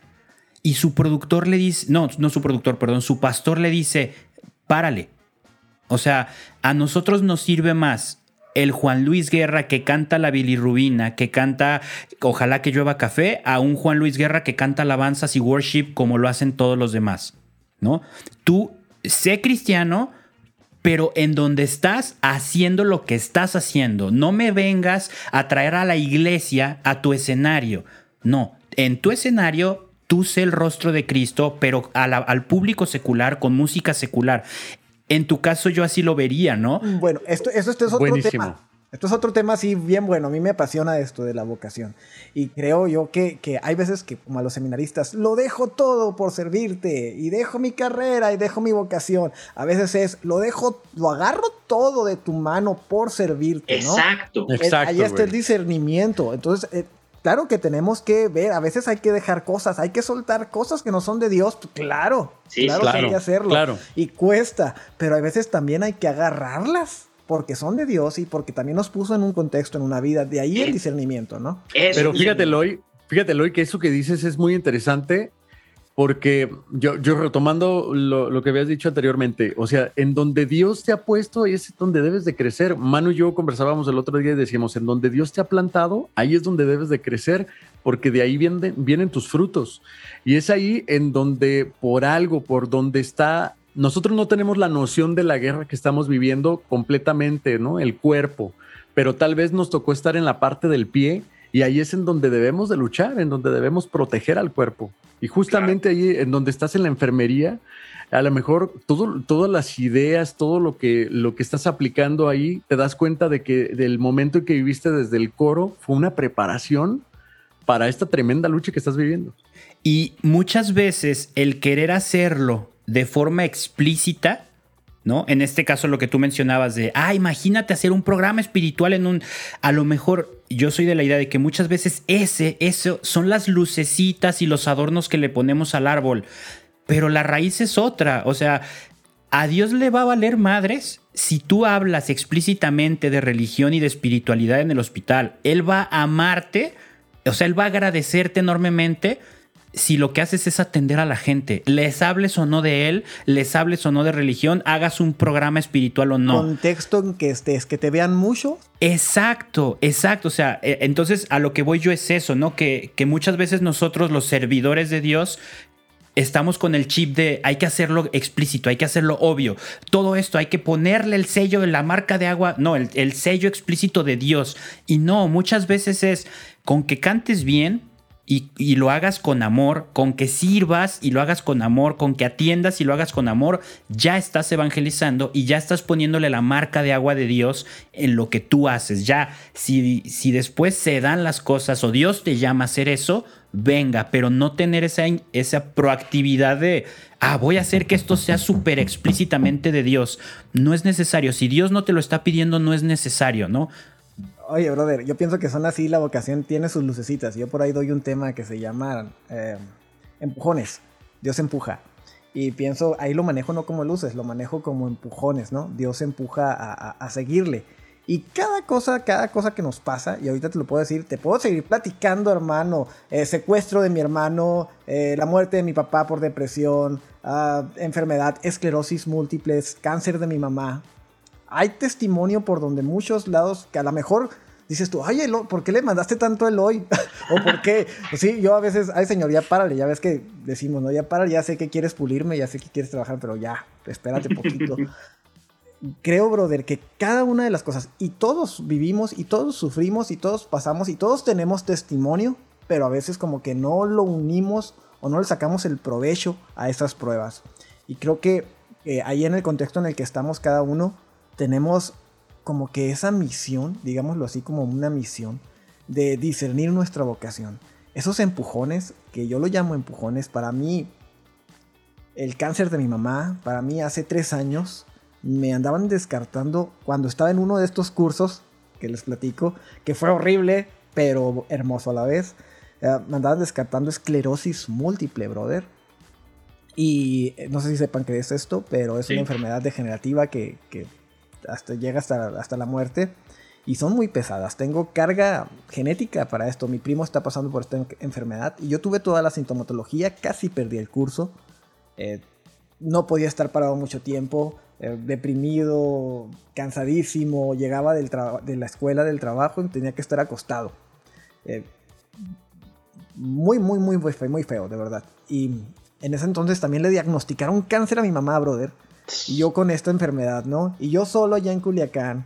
Eh, en Culiacán o te aman o te odian, es un decir, ¿no? O sea, la gente es muy, tiene ese como que está muy, muy extremista. Esos dos polos, ¿no? De o te quieren mucho o, te odian. Así, como, así, bueno, yo lo digo de cotorreo, pero sí como que la gente, la gente es muy polarizada, así como que o no te ven o no te saludan o ah, ven, ven, esta es mi casa, esta es tu casa. Y gracias a Dios ahí me tocó la gente de que ah, los de, los dos, pero estuve con gente muy buena y ahí vi a Dios también, ¿no? Y en esa enfermedad, en ese diagnóstico que traía yo encima y en el diagnóstico de mi mamá, yo hablé con Dios y, yo le dije, oye Señor, pues, ¿qué es lo que quieres, no? ¿Qué, ¿Qué rollo contigo? ¿Por qué estás permitiendo esto? Ya permitiste el secuestro de mi hermano, ya se permitiste que mi papá falleciera a consecuencia del secuestro de mi hermano, brother, porque a los, al año que secuestraron a mi hermano, que todavía no sabemos nada de él, mi papá falleció por depresión, por enfermedad renal crónica. Pero, ¿sabes que en esa, en esa ocasión salió un canto que hace poquito estrenamos, hace un par de años, Venceré? Y, o sea, no ves los frutos de esa guerra, de esa batalla, ahí están, ¿no? Y ahí estaban guardados. Y había muchos más, pero Eloy no los sacaba y no los quería sacar. así como tú, así como todos tenemos testimonios, todos tenemos historia, todos tenemos algo que aportar y algo que dar después de las pruebas, nuestras batallas. Porque así es la vida, ¿no? La vida nos hace crecer de esta forma. Y así es Dios en estas pruebas, en lo difícil, siempre nos aporta. Y a veces no discernimos, no manejamos ni trabajamos esos empujones. Ahorita entiendo y doy gracias, aunque en aquel entonces le cuestioné a Dios, oye, ¿qué onda contigo? ¿Por qué estás permitiendo esto de mi hermano? Lo cuestioné, ahora le agradezco por el tiempo que tuve con él, ¿no? Ahora le agradezco por el tiempo que tengo con mi papá y por el regalo de una familia, por el don de la vida, que yo no lo valoraba. Y ahora el empujón este para hacer y producir música, brother, para decir, bueno, Eloy, pues ni modo, o sea, estás acá, estás aparte y tienes canciones, pues sácalas, prodúcelas o enséñalas o, o haz algo con ellas o dáselas a alguien o algo. Me cuestioné, ¿qué has hecho con eso? que Dios te dio, con esos dones que puso en ti y que pues sí te sientes llamado, qué bonito, pero ¿qué hiciste tú? Sí, claro, no, no, no enterrar todo eso. Sí, hay dones, hay canciones ahí. Hay testimonio ahí. ¿Qué estás haciendo, Eloy? Sí, exactamente. Entonces, eso fue un empujonzote cuando yo me dije, ay, me voy a morir. Y me puedo morir en estos días, o me puedo morir en dos, tres días, o dos, tres años. Ahí como que cambió el chip y tomé la decisión de, ok, bueno, voy a servir con música. Porque ahí están los frutos, fue parte de mi discernimiento, ¿no? Eh, yo no pensaba dar temas, no pensaba dar charlas, pero ahora lo estoy haciendo. ¿Quién sabe si en dos, tres años Dios me diga, pues ya no música, eres predicador? Bueno, fuera, me encantaría, pero es un decir, ¿no? Es un decir porque no tengo tanto, tanto así como que para predicar. Pero hay testimonio, brother. Y hay fruto siempre detrás de las batallas. Entonces. Oye, y, lo, importante de todo esto es tener esa disposición a cualquier guerra y batalla que te diga Dios, ¿no? O sea, hoy te toca ser águila, campeón, y lánzate, dale. Y luego, no, pues sabes que hoy te toca ser tortuga y bájale a tu ritmo, o te toca ser liebre y dale con todo. O sea, pero tener esa disposición de a lo que tú me digas, Dios, me lanzo. Sí, brother, eso, y es difícil, ¿eh?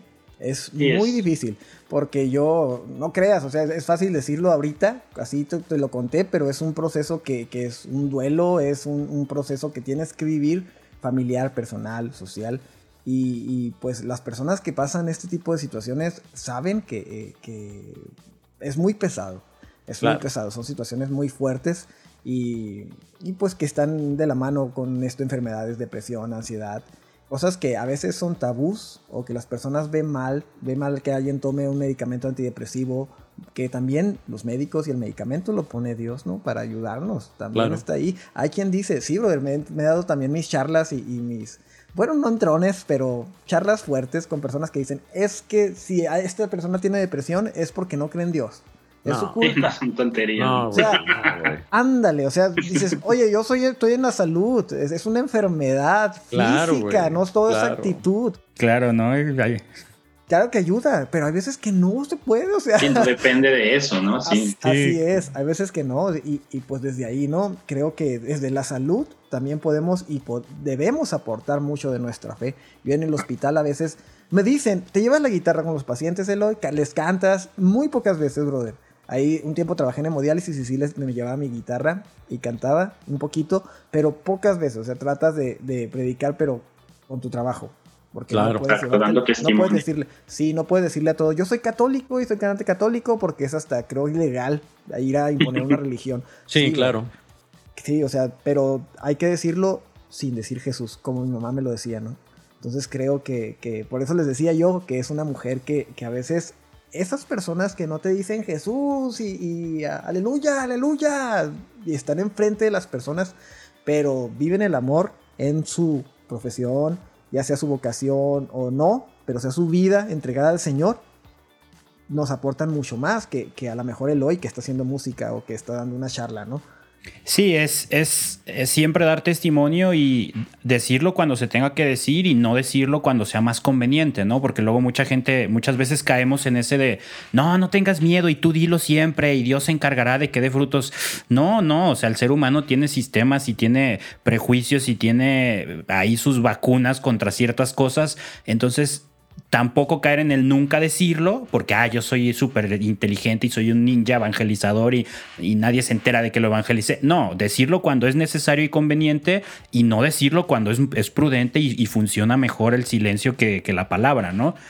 Oye, y vamos a pasar al punto de la cuestión de tus influencias musicales. De entrada, nos gustaría saber, ¿Tú tocas instrumentos? ¿No tocas tanto? Ya nos platicaste obviamente que la guitarra. ¿Tocas algún otro instrumento? ¿Tienes, tienes variación? O... Sabes que antes tocaba, antes le daba muy bien al, más o menos, no muy bien, al teclado. Jugaba con el teclado, hacía mis maquetas y todo. De repente jugaba con el bajo. Lo básico, ¿no? Con, con el bajo. Mm, pero creo que entendí que lo mío era más componer. Pensaba que iba a producir y por eso como que le pegaba casi todos los instrumentos. Y de hecho aquí estoy en, tengo un home studio que, que, tengo años tratando de construir esto en un espacio de mi casa. Está insonorizado y tengo un error por ahí del, del aire, todavía lo estoy corrigiendo, ¿verdad? Pero este estudio era para producir música, para producir a un futuro música católica, según yo pensaba, ¿no? Y ahora me vino perfecto, brother, como que para grabar mis canciones. Las canciones y todo lo que estoy haciendo, las maquetas, las canciones buenas, tengo aquí preparado para yo hacerlo. Ah, Entonces, chido. Sí, yo no tengo que visitar un estudio caro para grabar mi canción. Y creo que Dios como que me acomodó todo. Como que en ese momento, órale, lo, ya terminaste esto, ya terminaste esto, lo otro. Dale. hacer música. Entonces ya creo que, que, ese empujonzote ya no hay que... Pues ya estás ahí, ya te empujó. A lo mejor tenías, tal vez, pues, los tiempos de Dios son perfectos. Pero sí, creo yo que hay que enfocarnos mucho en, en discernir nuestra vocación y en atreverse en responder a Dios en esas pequeñas invitaciones que a veces, no, no, no, o me da pendiente, o no soy bueno, porque quién sabe, ¿no? Quién sabe, tal vez ahí descubres otra cosa o, te das cuenta de que eres bueno o que lo amas o que te gusta. No siempre, yo estoy de acuerdo con, escuché alguna vez, no siempre te tiene que gustar el camino que lleva a la santidad, brother. Porque, mm, por ejemplo, la escuela pues en la escuela estás preparándote, no estás estudiando y todo eso, pero no siempre es agradable estar leyendo libros y libros que no entiendes los contextos, digámoslo así. entiendo. Y creo que, creo que la vida es así. No siempre estás bien feliz, disfrutando de la música, como a lo mejor a mí y a ti, a Ángel nos encantaría estar, ¿no? Todo el tiempo tocando la música y la guitarra y bla, bla, bla, y cantando y componiendo. Pero pues hay momentos que necesitamos para crecer, humanamente y también espiritualmente. Entonces, es como no somos un paquete, no podemos ser nada más algo. Y, pues nada, brother, creo que... que...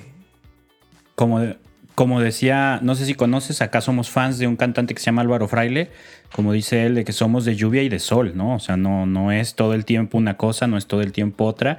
Y eso es lo que nos hace forjarnos y lo que nos hace salir adelante, ¿no? Los ratitos, pues como en la música, el silencio es el que, se el que hace que aprecies cuando hay sonido, ¿no? Y, estoy de acuerdo, ah, perdón, perdón, perdón, perdón. pero estoy de acuerdo contigo con, con, lo que dices. O sea, hay mucha gente que dice, es que yo voy a misa cuando me dan ganas, cuando voy, cuando estoy dispuesto.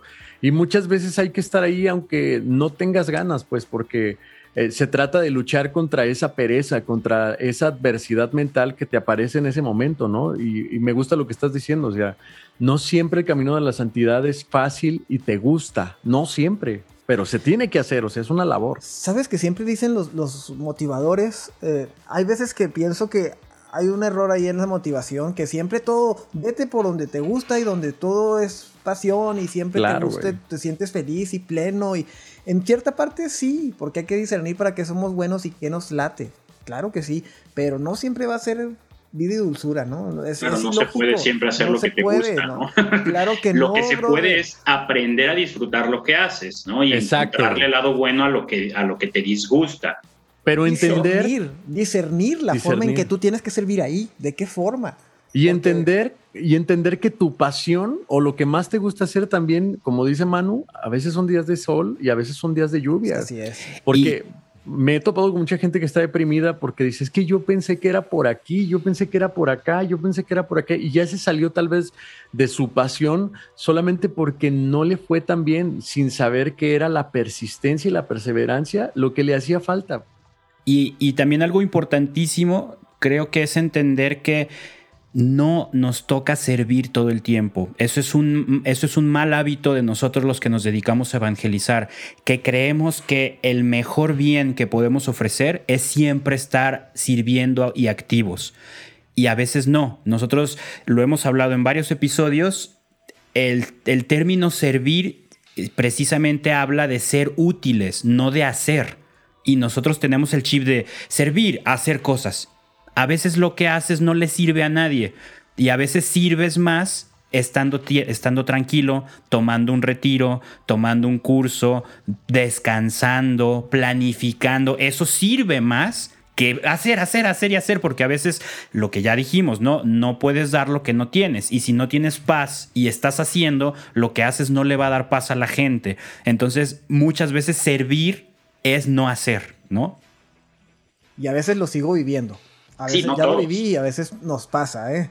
A veces me pasa que, pasa eso, ¿no? Que estoy haciendo tanta, tanta, tanta, tanta, cosa que a veces se me olvida hasta mi comunión personal o, mi oración, mi meditación. Pasa, brother. no, y eso es el pan de cada día. Terminas, terminas siendo ruido. Terminas siendo ruido porque no estás en manos de... Es, como mi, mi, ukulele, yo. Yo lo digo mi ukulele, que es un instrumento pequeño, barato y todo, ¿no? Pero eh, si lo tocas, agarras un instrumento y le das por más fuerte que le das, aunque sea muy caro y todo, si no lo sabes tocar, pues es puro ruido. Claro, no es música, ¿no? Sí, Pero agarras mi ukulele barato, pues lo pones en mis manos, que yo lo sé afinar, que yo lo conozco, y le doy. Y aunque sea barato y desafinado, pues lo afino y cumple su misión, ¿no? Es música. Aunque sea un instrumento chiquito y, y no tan caro como el otro que le puedes dar, y tampoco va a hacer nada porque pues no está en manos de alguien que no sabe tocar. Y eso nos pasa a nosotros. Cuando estamos así hace cosas, pero sin comunión, sin paz, no estamos en manos de nuestro dueño que es Jesús. Entonces, la invitación sería servir, pero también servir estando en manos de nuestro dueño, de quien conoce nuestra afinación, de quien nos puede afinar poco a poco en el camino, porque si no nos convertimos en... Ese es un reto, nos convertimos en ruido.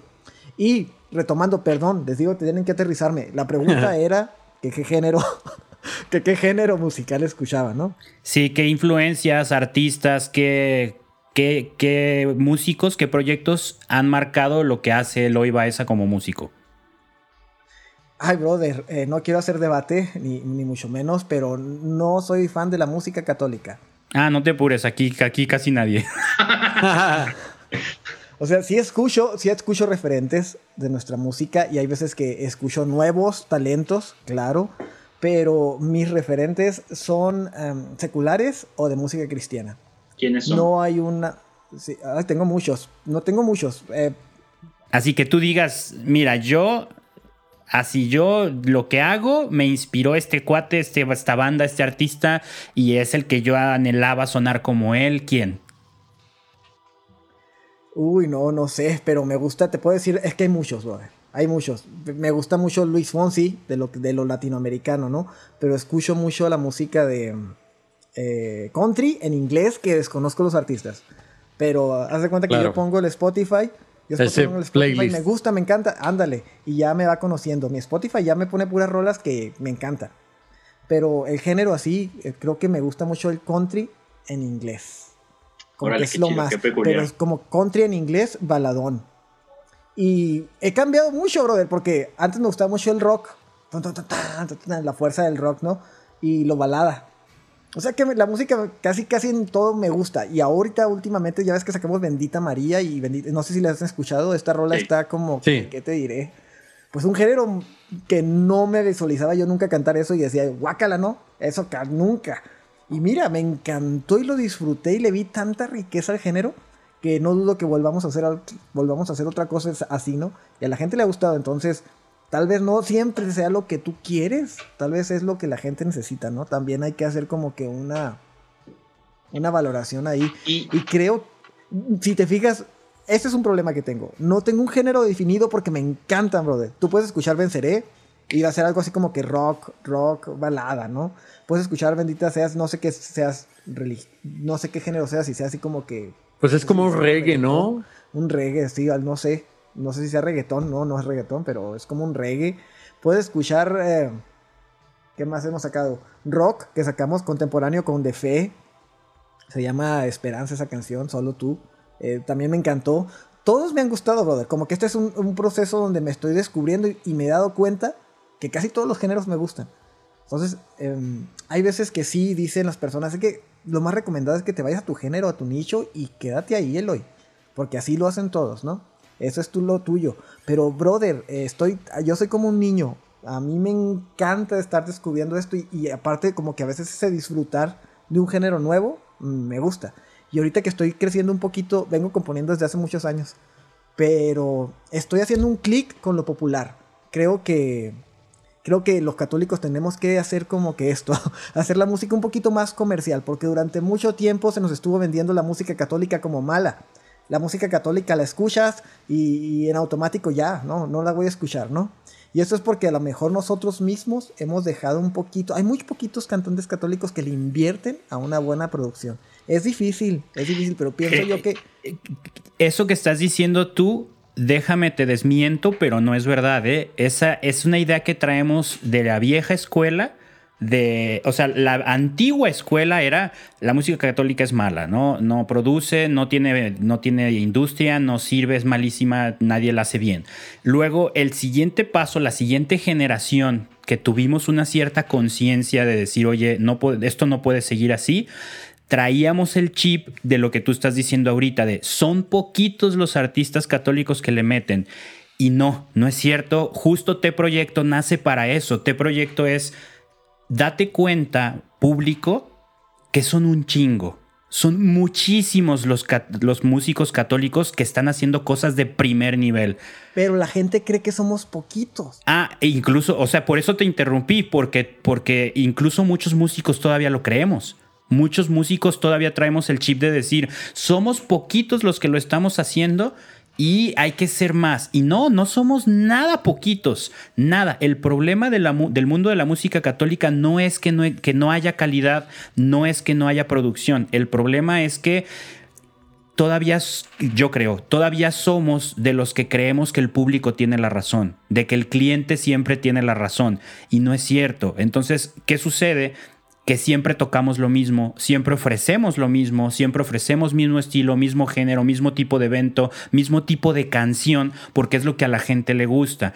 Y realmente lo que nos hace falta como industria es educar al público a que conozcan música nueva, géneros nuevos, estilos de letras nuevas, ahí es donde necesitamos chambear. Sí, o sea, es un gran tema. Y, sabes que es un temazo. uno de los caracteres que tiene que tiene T Proyecto es eso, es un carácter informativo, de decirle a la gente, mira, o sea, aquí está Eloy Baeza que viene con su propuesta y esta propuesta está amplia, amplia total y se escucha de muy buena calidad tu música, Eloy. Sí, sí. Qué bueno, brother. Creo que, gracias, qué bueno que te gusta. Eh, creo que sí le hemos invertido, pero igual es cuestión de, no solo invertir en tu música, o sea, eso es algo que los músicos a veces no, no, no, sabemos, ¿no? Hay que invertir en tu persona, hay que invertir en difusión, hay que invertir en marketing, hay que invertir en marca. Sí, Dios hace milagros y, te impulsa. Atenas con un video, eh, Jonathan Narváez, ¿no? Por ejemplo, que son como que pilares, digamos, que toda la gente son las personas que los conoce. En un video en YouTube, pues se viralizaron y así empezó su carrera, ¿no? Pero hay muchas personas que no tuvieron ese medio y que no lo supieron aprovechar y que a lo mejor en ese momento fue el, boom. Y ahorita los músicos nos toca buscar muchas alternativas y tener conocimiento a fuerzas. Eres un músico, tienes que ser un todólogo. Porque nosotros ahorita no tenemos, bueno, es lo que yo creo, Manu, Ángel. Tal vez no nos tenemos que poner a, hacer a trabajar en todo, pero sí le tenemos que mover poquito a todo. Porque... Sí, la actualidad lo exige no hay industria, no hay alguien que te diga, yo te diseño todo y yo te distribuyo esto y yo te hago lo otro y hay veces que tú tienes que manejarlo, ¿no? Como ustedes su proyecto, que es un proyecto completo. Te aseguro que Manu o Ángel no lo habrían podido hacer solos. No se puede hacer solo, brother. Y a veces nosotros como músicos queremos hacer todo solos. Exacto, ahí, ahí está la clave el encontrar la, la, combinación de cómo, porque volvemos al punto, eh, eh, eh, este tipo de argumentos de no hay, no hay quien, sí hay, la clave es que no hemos dado con, con la combinación de, pues sí hay, pero cobran. Así de fácil, ¿no? O sea, y, mi proyecto no está generando dinero para pagarles, entonces lo tengo que hacer yo. Eso pasa. El músico, el músico no le da porque no genera dinero. Y no genera avienta, avienta un proyecto. Sí, avienta un proyecto y ya. O sea, Eloy lanzó dos canciones, una canción y ya no ahí Estás, ahí estás hablando de un término clave no están aventando un proyecto, están lanzando una canción, un disco, un video, un grupo de música, pero no es un proyecto, es un grupo de música, es un, es un solista con un disco con video, pero eso no es un proyecto, eso es un producto. Y para, para que funcione necesitas armar un proyecto en torno al producto, lo que tú estás diciendo, ¿no? Que eso es lo que nos hace falta. Pod escuchas, volvemos después de una parada técnica. este, es, son temas que dan para muchísimo. Nosotros ya tenemos un episodio hablando precisamente de ese, ese debate de cobrar o no cobrar, es bueno, no, es correcto, no, satanizarlo, no, siempre, nunca. Y es uno de nuestros episodios que más ha gustado, que más atención ha llamado, porque obviamente eh, sigue el debate, ¿no? Los músicos católicos los que hay unos que no quieren, hay unos que dicen que no se debe de cobrar, hay otros que dicen que sí, hay otros que sí, pero no saben cómo, otros que sí, son bien mañosos. Entonces es, hay que encontrar un punto de equilibrio y precisamente algo que, nosotros buscamos en T-Proyecto, el podcast es, un, es una herramienta para dar a conocer el proyecto, pero buscamos acompañar, asesorar y formar a los músicos para que precisamente sepan cómo armar un proyecto y no solo un producto. ¿No? Entonces, enseñarles a, hacerlo desde antes, desde, desde la idea, ¿no? A quién vas dirigido, cómo lo vas a hacer, qué tipo de música, lo, eh, cuándo lo vas a lanzar, en dónde lo vas a lanzar, y luego en el proceso, acompañamiento, producción musical, todo lo que se necesite y lo que cada quien nos dé cabida, y después, ¿qué sigue? Eso es un proyecto, ¿no? Lo que Ángel, cuando tocó en la banda que teníamos, es lo que yo le decía, o sea, la banda se mantuvo a flote y logramos todo lo que logramos porque íbamos tres años adelante en la agenda, porque había un proyecto, porque llegábamos un ensayo con metas a tres años, no a un toquín el fin de semana, no a ver qué sale, o sea, siempre había plan a tres años. Eso es un proyecto, ¿no? Eso te motiva y te hace aterrizar las ideas poner las herramientas sobre la mesa y no sentirte perdido, no decir, tendrá razón de hacer esto, ¿para qué voy a ensayar? ¿Para qué sacamos rolas y nunca tocamos? ¿Para qué tocamos y nunca crecemos? O sea, esos, esos son eh, consecuencias de no tener un proyecto, ¿no? Pero bueno, es un tema que podríamos hablar aquí siete horas. ¿no? Horas y horas. y vaya que a Ángel y a mí se nos facilita tener episodios largos, así es que nos tenemos que cortar para no hacerlo, porque problema no habría. También a mí, brother. sí, ya, te, ya vi que, eres del club, ya vi que eres del club. Oye, entonces, las entrevistas siempre las terminamos con, una, con tres secciones, ¿no? Primero, vamos a hacerte una pregunta que debimos de haberte hecho al inicio del episodio y otra vez se nos olvidó. Ya últimamente siempre se nos olvida, pero bueno, va esta pregunta. ¿Por qué crees que te invitamos? Córtale, no. no es cierto, no es cierto. Toma dos. Déjenlo. no, en, en, una frase, ¿por qué crees que te invitamos? Mm.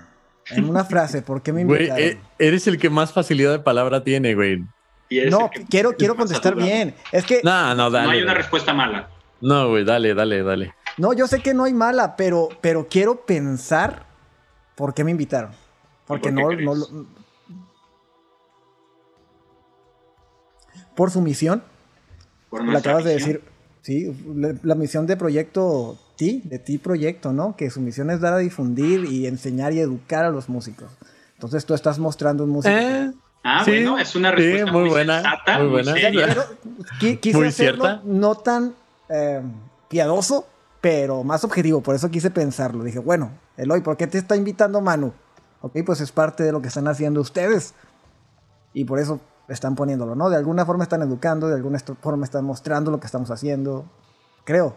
No sé si estuvo bueno o malo. Sí, estuvo buena, estuvo buena. Normalmente contestan como porque me viste el domingo en misa, pero, o sea, tú le diste un poco más de sentido, está chido.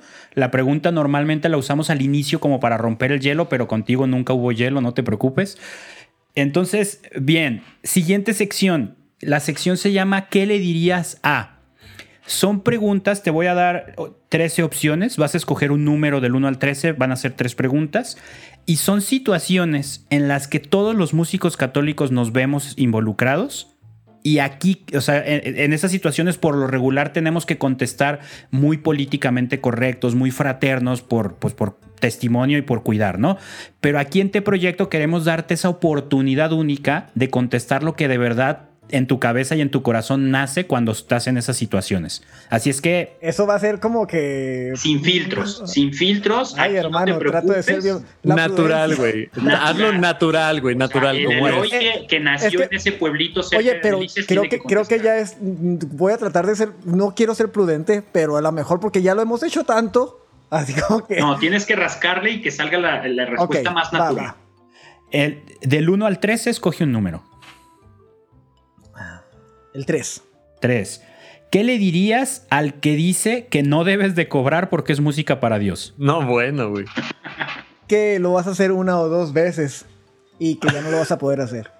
Eso es, güey. Bien hecho, güey. Bien hecho, güey. Exactamente. No, si gratis dos, tres veces y se acabó, ¿no? El cochinito se rompió. Bien. Así es. Eh, ¿Otro número que no sea el 3? El 10. 10. ¿Qué le dirías al padre que te pide como canto de comunión Stand By Me o All You Need Is Love? Que no es inglés. no, güey. Sí, brother. diría. O sea, te quitas de broncas con el padre y no caes, ¿no? No caes en la trampa. Bien, bien. Y otra, otro número del 1 al 13 que no sea el 3 ni el 10. ¿El 7? 7.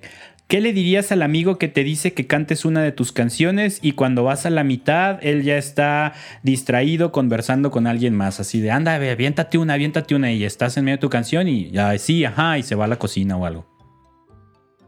Uy, ¿qué le diría? Pues ya dejaría, oye, ¿qué le diría? Hijo de tu Pink Floyd. No, no, no. No, no. simplemente, simplemente no dejaba de cantar y si me lo pedí otra vez, lo pensaría dos veces. Y voy al baño, ¿no? sí, Ya, oye, ¿para qué querías que la cantara si no la ibas a escuchar? Ángel tiene ahí un, un, issue, un conflicto con esa situación. Ángel le, de verdad le da un coraje que pase eso, ¿eh? Güey, me da mucho coraje, güey. O cuando estás platicando con alguien y se levanta y se vaya, o sea, porque él está en otro mundo, pues le estás diciendo, oye, ¿o tú qué opinas si la persona regrese de, de su don de bilocación ayudando gente en África y vuelve? Eh, eh, eh? Ay, güey. Ay, güey, me da algo, güey, me da algo, güey.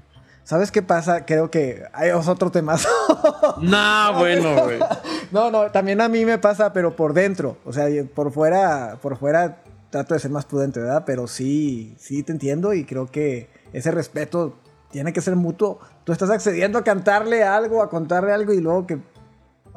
Simple y sencillo, yo no, no, me, no me enojaría tanto, ¿eh? yo más bien ya la pensaría dos veces si me lo pidiera por segundo. Claro, claro.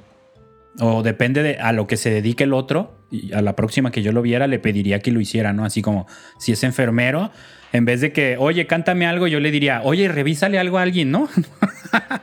ya que se sienta incómodo él, ¿no? Está bueno, está bueno. Así como de, a ver, inyectame. No, ahora no. A ver, revísame ahora la, no. la lengua, ¿no? y a hablar con alguien. Ok, muy bien, muy buenas respuestas. Ángel, te digo que, ese número tiene algo psicológico. De, o sea, si hemos hecho cinco entrevistas, cuatro han pedido el siete. Cuatro, cuatro mencionan el siete, ¿no? Voy a claro, las preguntas. Para que los podescuchas no se aburran. Ok, siguiente sección. Esta es la sección de las preguntas random. Así es que son preguntas que pedimos en redes sociales, eh, preguntas sin sentido. Las que tengan más sentido y más profundidad no las vamos a hacer porque la indicación era preguntas sin sentido, ¿no? Y sobre todo es importante que las, las contestes lo más rápido que puedas. Lo primero que se te venga a la mente, no hay que reflexionar, no hay que darle mil vueltas, ¿ok? Ángel, ¿tú tienes las tuyas listas? Sí, las tengo listas aquí ya. Bien, empiezas tú y me voy luego yo. Venga, aquí voy yo. Listo, estas se contestan a máxima velocidad, güey. ¿eh? Listo, va. ¿Qué instrumento no sabes tocar y te encantaría saberlo tocar, pero chingón? ¿El cello o el violín? Ah, güey, sí. ¿Cuelgas o doblas tus playeras? Las dos cosas. Ah. No, que, ay, güey, no manches. Ah, sí, es obsesivo, güey, acuérdate. Es perfeccionista. No, no, no, no, no, en, no, en todas las cosas, ¿eh? O sea, a veces la ropa Oye, pero, todo el tiempo. Pero las dos veces, o sea, doblas la, la playera, la guardas, la sacas y la cuelgas, o. Bien obsesivo, ¿no? A veces tengo unas camisas dobladas en un lado y otras colgadas en otro. Las que me puedo ah, poner dobladas, dobladas, y las que no se arrugan, pues las tengo. Ah, yo, yo soy igual, ¿eh? Yo tengo las unas unas colgadas y otras dobladas. Y las que no se arrugan las puedo tener ahí dobladitas, no pasa Me siento súper mal, güey. Yo las tengo tiradas en la... A ver, bueno, ya. Va. ¿Listo? ¿Short o pantalón? Según, pero es que... Oh. En casa short, fuera pantalón. Ok. Eh, eh, ¿Nunca más comer, taco, comer tacos chihuas o nunca más comer nieves coldi? Nunca más comer nieves coldi. ¿En serio? ¿No te gusta? No. No, pues como de otras, hay unas que me gustan más. Ah, órale, mira. Por eso. sí. Bien, bien ahí. Y los tacos chihuahuas. Los tacos chihuahuas son buenísimos, sí. Sí, los tacos chihuahuas me gustan. Quisiera saber de qué están hablando, pero bueno. Aquí va.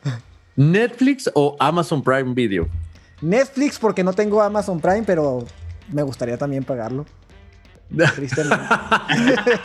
vale la pena, ¿eh? Amazon tiene muy sí, buen contenido. Sí, me gustaría también pagarlo. Y aparte envíos gratis, güey.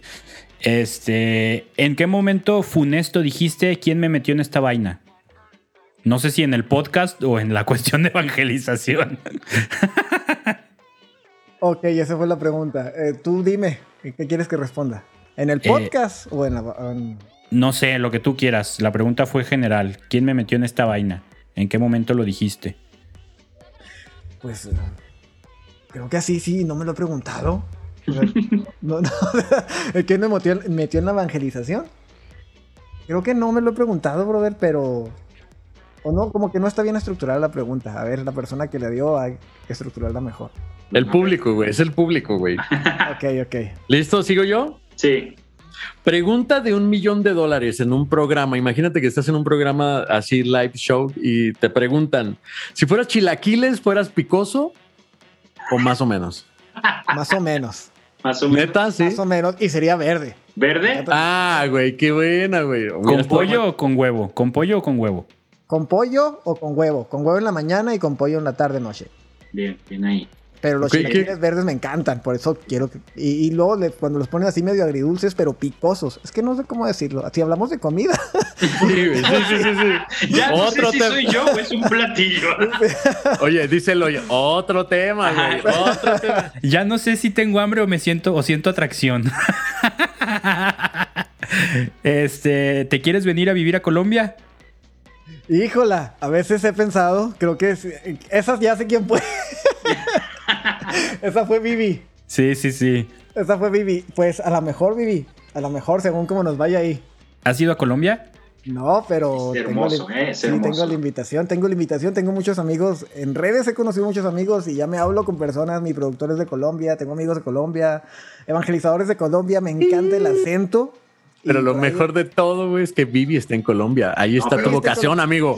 Pero Vivi está casada y acaba de tener un hijo, güey. Ah, maldita sea. Güey. Oye, pero Vivi me está presentando por ahí a personitas. Entonces, ah, las personas de, sí, las personas de Colombia son un amor. sí, claro, que sí. Es un país hermosísimo. ¿Listo? Voy yo. Güey, ¿qué onda con esta pregunta? Pero ahí va. Voy yo. Caminas por la calle, te encuentras una foca y la foca te dice... ¿Cuál, ¿Qué es lo primero que sale de tu boca? Déjame sacar el celular para grabarlo. Pues ya sé, güey, es algo súper absurdo. Pues sí, lo grabaría. ah, eso, ya, ya, ya. Déjame sacar el celular, sí, es lo que saldría. Bien, O una, o una risa, no sé, eso. ¿Has tapado un baño ajeno? Ay, Dios. Yo creo que la cara que pusiste no fue de sí o no, fue lo digo o no. ¿La persona va a escuchar esto o no? ok, creo que sí lo he tapado. Ándale. ¿Y qué sentiste? Ay, no manches. ¿A destaparlo? No, bueno, no, ¿qué sentiste al taparlo? Sí, güey. ¿Te dio miedo, vergüenza? Eh, oye, ¿esa, ¿esa, pregunta fue de los del público o es de Manu? no, no, no. Es, es la, la, incómoda curiosidad de Manu, güey. La incómoda curiosidad. Todos luchamos contra eso, güey. Güey, eso va a ser una sección. Es con lo que se enfrenta. Ah, curiosidad de Manu. está bueno, pues, está bueno. Oye, este, venga, listo. ¿Qué prefieres en microfonía? ¿Shure, Audio Técnica o Sennheiser? Dependiendo del modelo, pero creo que Shure está bien. El modelo que promociona el micrófono. Ajá. No, no, no, no. Del modelo de, del qué micrófono es, qué Shure es y qué. Ah, del chorro. Oye, ese, ese, Manu sí va que tres años más adelante que todo, ¿eh? Sí. este, voy. ¿Qué red social te aburre más? ¿Qué red social me aburre más? Yo creo que el Facebook. O sea, de las que, de las que frecuento, el Facebook. ¿En qué, en, en qué red social te gustaría triunfar más? ¿En Facebook haciendo comentarios? En TikTok haciendo bailes o en Instagram con grandes fotos? Pues en Instagram, pero con grandes fotos no sé, pero en Instagram. En, Instagram, te late más. Ajá, sí, por mucho que las otras dos redes. Placer culposo. Uy, la comida. La comida, eh, tengo que cuidarme porque tiendo a subir de peso, entonces así como que cuando me como mi rebanada de pizza o algo así que me encante, la comida italiana me encanta, es un placer culposo. Bien. Oye, y quedó perfecta mi pregunta ahorita, la, última, por cierto. En, eh, en, alimentos, dulces o salados, ¿cuáles son tus favoritos? Salados. Salados. Salados. Y a ver, yo tengo dos.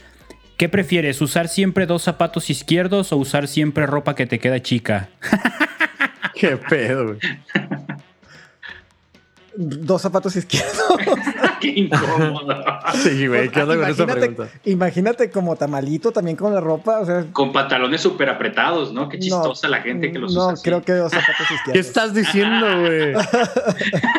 Esa es una buena pregunta random. ¿Pantalones ajustados o pantalones así normales? normales. Según, según. ¿Según qué, güey? ¿Según, qué? Según para qué los vayas a usar, dónde vas a salir. ¿Dónde si vas a ir a nadar, pues bien apretados, ¿no?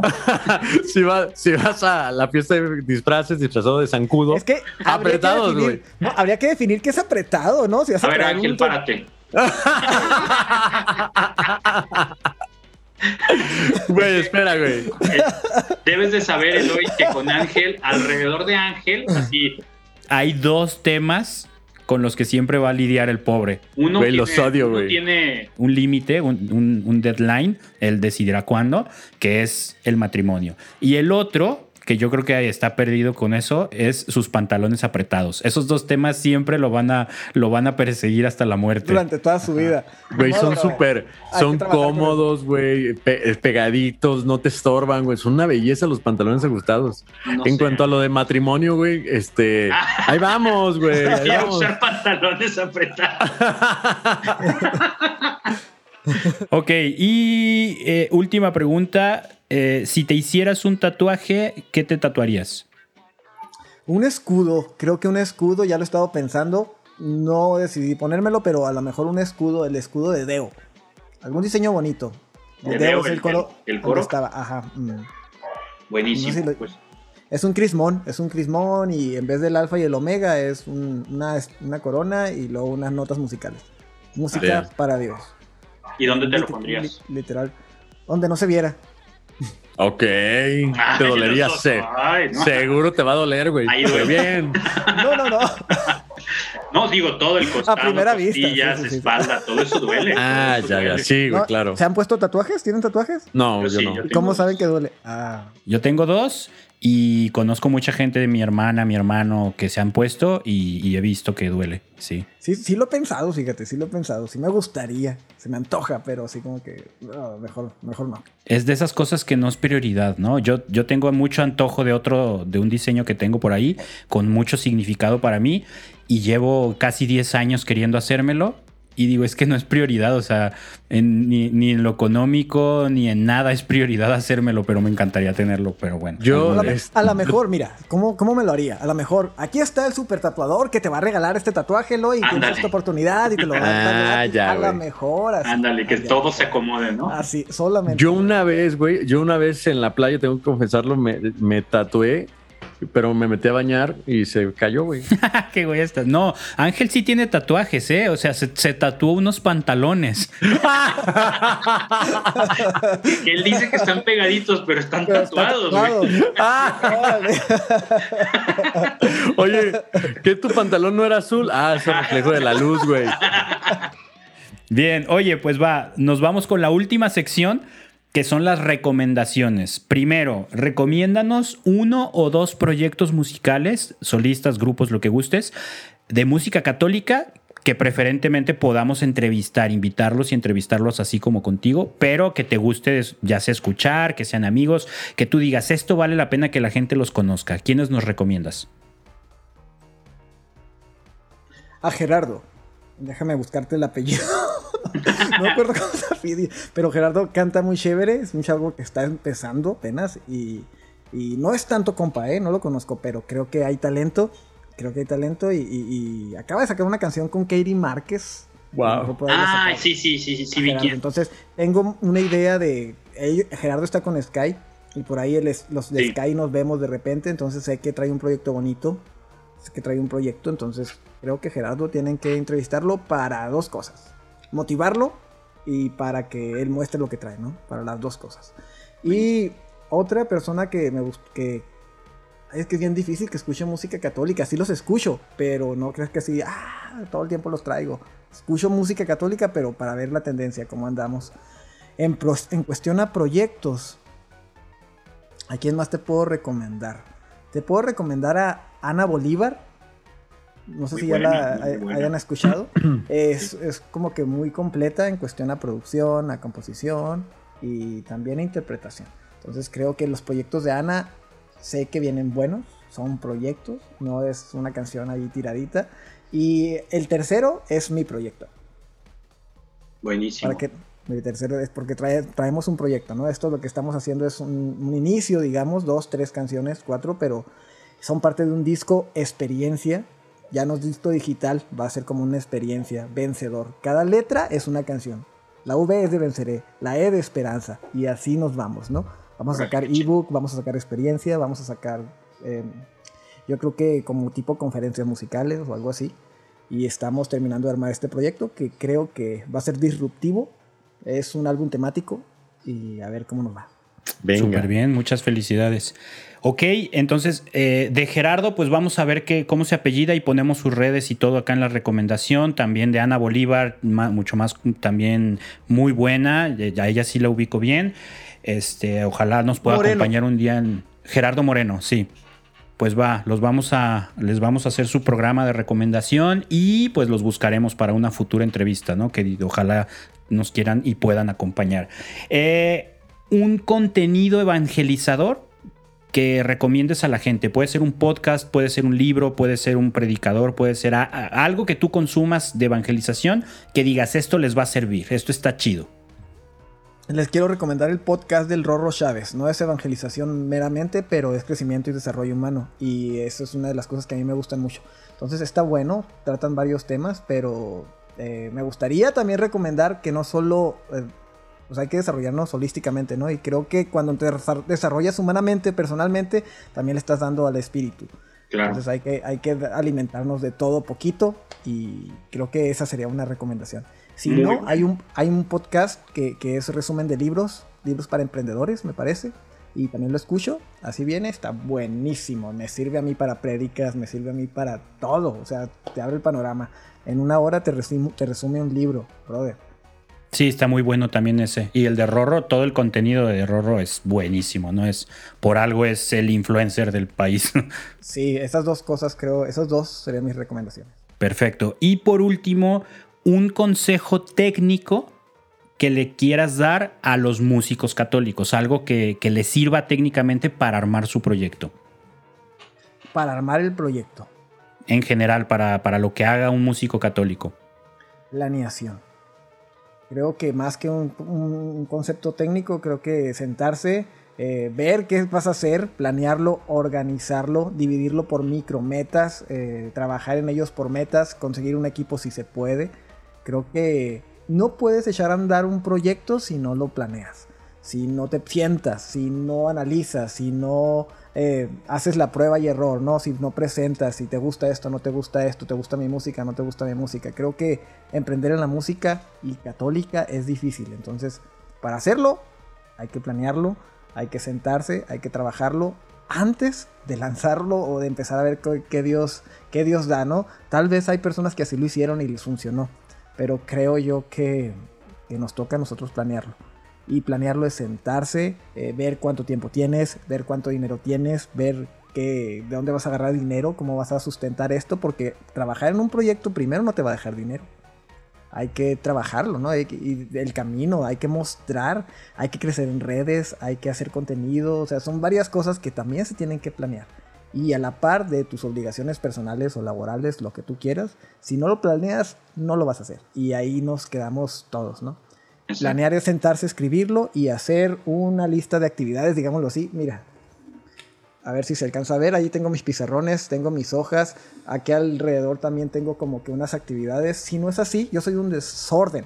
Yo soy un desastre. Si no lo planeo y me pongo sticker por todos lados y, y me organizo, no lo hago. Entonces creo que es vital la planeación de tu proyecto. Sí, la planeación de tu vida y de tus actividades es importante, brother. Yo quisiera planear cada semana. Yo planeo más o menos al mes mis actividades, que ese es otro temazo, Ángel. La planeación y la administración del Claro, güey. Sabes que tengo un podcast ahorita, brother. Lo quiero, quiero ver si lo sacamos por allá en plataformas. Algo que se convirtió en unos en vivos de desarrollo humano, de la mano de nuestra fe Estoy con invitados y está buenísimo. Creo que por ahí nos están exigiendo ya el podcast. Creo que lo vamos a lanzar. Desarrollo humano de la mano de nuestra fe. necesario ahorita. Es muy necesario y sácalo, güey, porque eso es algo que la gente está esperando para nutrirse, seguro. Sí, brother. Creo que lo, lo estamos sacando. No meramente, a veces no hablamos meramente de la fe, pero van de la mano, ¿no? Y creo que sería muy bueno. Estamos trabajándolo. Ya lo estamos haciendo en Instagram, en en vivos. Eh, creo que ya lo estamos por ahí gestionando para grabarlo de la mejor calidad posible para sacarlo. Ahí ustedes son los buenos, como quiera me comunico para que nos auxilien con eso. Claro, claro que sí, en lo que podamos ayudarte. Y bueno, Ángel, algo que quieras decir ya para cerrar. Agradecerte, Eloy. Estuvo muy chido y amena la plática. Tienes cuerda todavía para otras dos horas, pero pues sí, ya hay que cenar, güey. Hay que cenar.